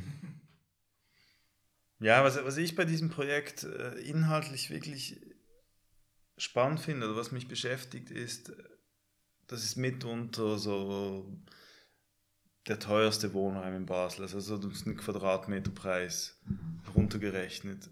Und da finde ich schon irgendwie spannend, dann mit so einer Ästhetik zu arbeiten, auch das Treppenhaus oder wie das, das Zollhaus in Zürich, was so der, der genossenschaftliche Tanker ist, aber im Bahnhof, was wirklich auch natürlich um so eine Ästhetik eines preisgünstigen genossenschaftlichen Wohnbaus geht, dass das im Gellert, was so schon eher eines der noblen Quartiere ist, bei einem Wohnungsbau, die Quadratmeterpreise sind teuer, also es ist teures Wohnen, also ich behaupte, wir drei hier am Tisch, wir können uns das nicht leisten. Wir können ja zusammenlegen. Aber zusammen können wir uns so eine Zweizimmerwohnung irgendwie leisten. ähm, und dann, dass, das, dass man das so wie adaptiert und, und so eine, eine Betonqualität, ja, das ist einfach günstiger. Also das ist der, ist der günstige Beton äh, von einem Büro, das, das natürlich sonst auch dafür berühmt ist, wie fein und wie perfekt sie mit Beton umgehen können. Und, und das finde ich einfach, also ich frage mich, was heißt das jetzt für, für Wohnungsbau? Vielleicht ist es auch okay, dass auch im, im im, im Hochpreiswohnungsbau man, man durchaus so, so ja, so eine Ästhetik erfolgen kann, die ich jetzt wirklich eher so an einem Ort gesehen habe, wo es wirklich halt auch man das Geld schlicht nicht hat und mhm. es darum geht, auch günstige Wohnungen anzubieten. Aber man sagt, man hat den Beton, man hat so wie eine haptische, äh, ja, man hat eine Qualität, aber es ist einfach roh, weil man hat kein Geld für eine bessere Schale. Das finde ich spannend, so dieses, dieses äh, Adaptieren von, von so Strategien äh, zur, zur, ja, das letztlich auch ähm, wirtschaftlicher wird. Ich glaube, was man mitnehmen kann aus diesen ganzen Diskussionen, ist, äh, ist den Leuten schon nicht egal, wie Architektur aussieht. Also sie wollen das irgendwie wissen und das sehen wir auch als unsere Aufgabe, das irgendwie, wie du sagst, ähm, das zu kuratieren, ähm, quasi, dass diese Information, die Architektur auch richtig gedeutet wird und nicht eben, ich sage es jetzt ein bisschen böse, wie in der Kommentarspalte von 20 Minuten, dass nachher, äh, ja, auf Teufel komm raus, irgendwas Böses geschrieben wird. Und man hat, ich glaube, vor drei Wochen gesehen, als ähm, das, das BITS-Gebäude, äh, Bank für internationalen Zahlungsausgleich, Lukas hat es vorher kurz erwähnt, mit diesen äh, ganzen Türmen entlang des, des Bahnhofs, das steht ja auch dort, ähm, die haben es geöffnet, weil sie 70 Jahre ähm, Bestehen gefeiert haben. Und ähm, das war das, das erste Mal war dieser Turm geöffnet, weil sie eine sehr geschlossene Organisation und da standen die Leute wirklich Schlange. Also ich musste da fast eine Stunde, eine Stunde anstehen, um diesen Turm anzuschauen und schlussendlich hat man auch nicht so viel gesehen, muss man sagen. Aber offenbar interessiert es die Leute. Es ist natürlich die Frage, wie viel interessiert die Leute die Architektur an diesem Turm, wie viel wollen sie einfach mal rein, wenn man es sonst nie kann. Aber trotzdem, ja, man musste anstehen. Und ja, ja, die Clubs zu haben, ist dann, man geht überall rein, wo jemand einen Türsteher hinstellt. ja, das ist nicht ganz falsch. genau. Aber der Ausblick war natürlich nicht schlecht. Gut, man hat auch das Merit Oppenheim Hochhaus gesehen und das, viele Leute haben auch darüber diskutiert. Und so, ja, jetzt sieht man dieses hässliche Haus auch mal von oben. Und so. Also, das war schon hm, ja, interessant zu sehen. Wart ihr oben im Turm, oder nicht? Ich habe das leider nicht, nicht, äh, nicht mitbekommen, dass das geöffnet ist. Jetzt rückblickend finde ich es natürlich super schade, weil das Gebäude ist ja schon, es wirkt erstmal ein bisschen fremd und auch so ein bisschen, wie du meinst, so untransparent, so ein bisschen hermetisch erstmal von außen. Man hat dann doch schon mal Lust reinzugehen. Ich habe nur die Fotos gesehen, wie ist es so von innen, wenn man vor Ort ist? Ist das, ist das wirklich so futuristisch, so ein bisschen fremd oder wie habt ihr das so wahrgenommen? Ja, das ist so das Futuristische der 70er Jahre, sagen wir es mal so. Mhm. Das ist Retro-Futurismus. ja, ja, ungefähr. Also, wie hast du es wahrgenommen? Ja, ich finde ich find lustig, so unten, oben ist ja dann irgendwie von, von Herzog Dämmer umgestaltet worden. Äh, unten ist wichtig, dieser 70er Jahre Touch immer noch voll im Original vorhanden. Ich fand es eben so, irgendwie so Hotel-Lobby von so einem Hotel, das irgendwo auf der Welt stehen könnte. So dieser Charme. Ähm, Ja, eigenartig, eigentlich sehr, sehr, also architektonisch sehr eigenartig. Und, und ich hoffe, ich sage jetzt nichts Falsches, aber ich glaube, es ist bezeichnend, dass im Basel Architekturführer von Dorothee Huber das Bizen nicht vorkommt, weil es halt wirklich, es ist, so, es ist ein Ufer, das da gelandet ist, das mit unserer Baukultur wirklich nichts zu tun hat. Das könnte überall auf der Welt stehen. Bisschen vereinfacht gesagt, aber äh, ja, ist schon eigenartig, aber ich finde es sehr spannend. Ich habe ja auch diesen Artikel geschrieben. Im Nachhinein habe ich mich geärgert, weil da durfte ich, ich habe dann mehrfach angerufen und geschrieben und ich durfte das Haus nicht besichtigen, so, das war unmöglich. Ähm, obwohl wir von den Architekten, wir alle Pläne erhalten, also Broker-Partner, das war ja wie unterstützt und auch Kontakt, aber ich durfte dann nie einen Fuß reinbringen, äh, rein, reinsetzen.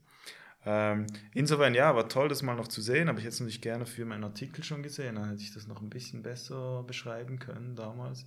So musste ich dann so mit Starship äh, Enterprise vergleichen, das irgendwie einordnen. ähm, was auch okay war. Ja, aber so falsch bist du nicht gelegen mit diesem, diesem Raumschiff. Also, ja, aber offenbar noch um, äh, also die, die BITS hat dann den Begehungsartikel von mir offenbar gelesen und die haben sich auch gemeldet. Wir haben eine Jahreszahl falsch geschrieben. Also offenbar lesen sie uns ah, inzwischen. Ja. Das ist doch, Fehler. Ja, ist mal äh, positiv zumindest. Okay. Ich glaube, damit schließen wir das Jahr 2021 mit einer sehr langen Podcast-Folge. Aber äh, ja. Man kann ja schneiden. Ja, man kann alles schneiden, genau. Aber sehr aufschlussreich. Möchtest du noch etwas loswerden, Freddy? Über ähm, Basel. Jetzt kannst Basel. du alle hören. Ja, das ist Klartext. Oh, ja, bestimmt.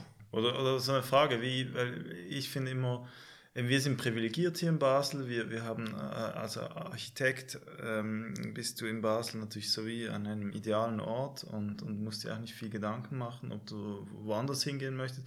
Wie siehst du das so auch ein bisschen unsere vielleicht Selbstbezogenheit? Ähm, ich sehe es bei unseren Referenzen, ne? wir haben viel Basler, also ich immer viel Basler Referenz, ist auch logisch, unsere, aber natürlich viel Schweizer Referenz, also die schweizerische Selbstbezogenheit, wenn es um Architektur geht. Wie nimmst du das wahr? So? Oder ähm, ja, findest du es negativ oder ähm, wohltuend? Also ich finde diese Lokalisierung oder dieses Lokalsein eigentlich eine Riesenqualität. Also Selbstbezogenheit, finde ich, kommt dann eher, wenn man so die Projekte dann, also wenn man Projekte macht und du hast immer so wie das, den gleichen Pot von, von Referenzen. Aber ich finde es eigentlich eine große Schwäche oder ein bisschen beunruhigend, dass so alles irgendwie heutzutage so möglich ist. Du machst ein Projekt da und ein Projekt da und ich finde das eigentlich total angenehm, dass es so mal wieder eingegrenzt wird. Und man hat dann Basel als, als Rahmen und jetzt wohne ich natürlich auch hier und deshalb freut mich es natürlich dann auch, dass es dann auf dieser Seite auch nur um Basel geht. Und ich glaube, die eine Sache, die ich vielleicht ähm, im, so von außen sagen kann, ist so, dass man nicht vergessen darf, wenn man auch sehr, sehr viel Kritik an den Projekten übt, dass es eine sehr schöne Stadt ist, eine sehr lebenswerte Stadt ist und vor allem eine Stadt, in der die komplette Geschichte einfach ununterbrochen ablesbar ist. Das ist was, was, was ich bei nicht so vielen Städten bisher vor allem so intensiv erlebt habe. Und wunderschöne Hauseingangstüren. Also diese Basler Tür, ich weiß nicht, ob das ein Wort ist oder ein Thema ist, aber diese, diese Basler, ich glaube, es sind diese Eichentüren und so dieses Basler, dieses, dieses hellblau und diese Farbpalette, die es in Basel gibt. Also ich finde, Basel ist einfach als Stadt eine riesen, ist sowas wie das schönste Riesenreferenzbuch überhaupt.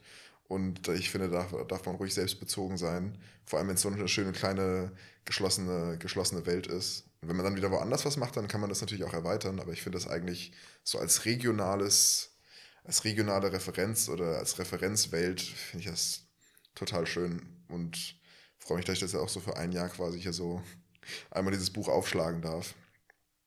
Und dann ist das jetzt äh, ja, die Zeit mal der Einblick gewesen. Basler Eingangstür. Gibt es das? Ich glaube nicht. Ich glaube auch nicht, aber ich, es, es fällt so auf. Also es gibt ja auch diesen Basler Vorgarten, habe ich schon gehört. Ja, ja, aber gut, kombinieren wir das mit das der Basler Dach gibt es. ja, das gibt es auch noch. Genau. Basler. Wir schon bald ein ganzes Nein, es ist einfach diese, du, du hast einfach diese Holztür und ich glaube, es ist Eiche mhm. und es ist irgendwie, irgendwie bearbeitet und die Türen sind teilweise unglaublich alt. Man sieht schon so, wie so die neuen Schlösser wieder reingemacht wurden und dann wieder mit einem alten Stück Holz äh, verschlossen und sie ist, es ist immer nur das gleiche Material, aber andere Teilungen. Da ist mal ein kleines Fenster, dann mal ein Gitter und auch, ich weiß noch, dass damals, da war ich leider nicht mit dabei, da waren vier von unserer Gruppe waren hier zu Besuch und haben äh, sich verschiedene Sachen angeschaut. Und die kamen auch zurück und waren so begeistert von der Eingangsqualität von so vielen Gebäuden.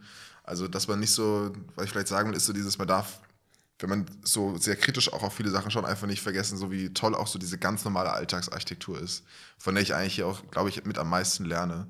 Es ist irgendwie cool, so diese ganzen Projekten und Helden, so was ich vorhin auch erwähnt habe, wenn man so durch die Stadt läuft, das mal zu sehen. Aber eigentlich so die, die, die ganz normalen Gebäude quasi, die hier immer noch stehen, die finde ich eigentlich immer wieder so am, mit, am, mit am schönsten. Also mein Lieblingsgebäude ist auf der anderen Rheinseite, auf der kleinen Basler Seite, so ein ganz unglaublich langweiliges Haus. Und das ist mir das langweiligste Haus, was ich je gesehen habe. Es sind einfach drei Fenster unten, drei in der Mitte, drei oben. Unten rechts ist die Tür. So ein zwei, drei Meter Vorgartenstreifen mit einem Zaun ohne irgendwas. Und das ich einfach ein super Haus. Und davon gibt es ganz, ganz viele in Basel.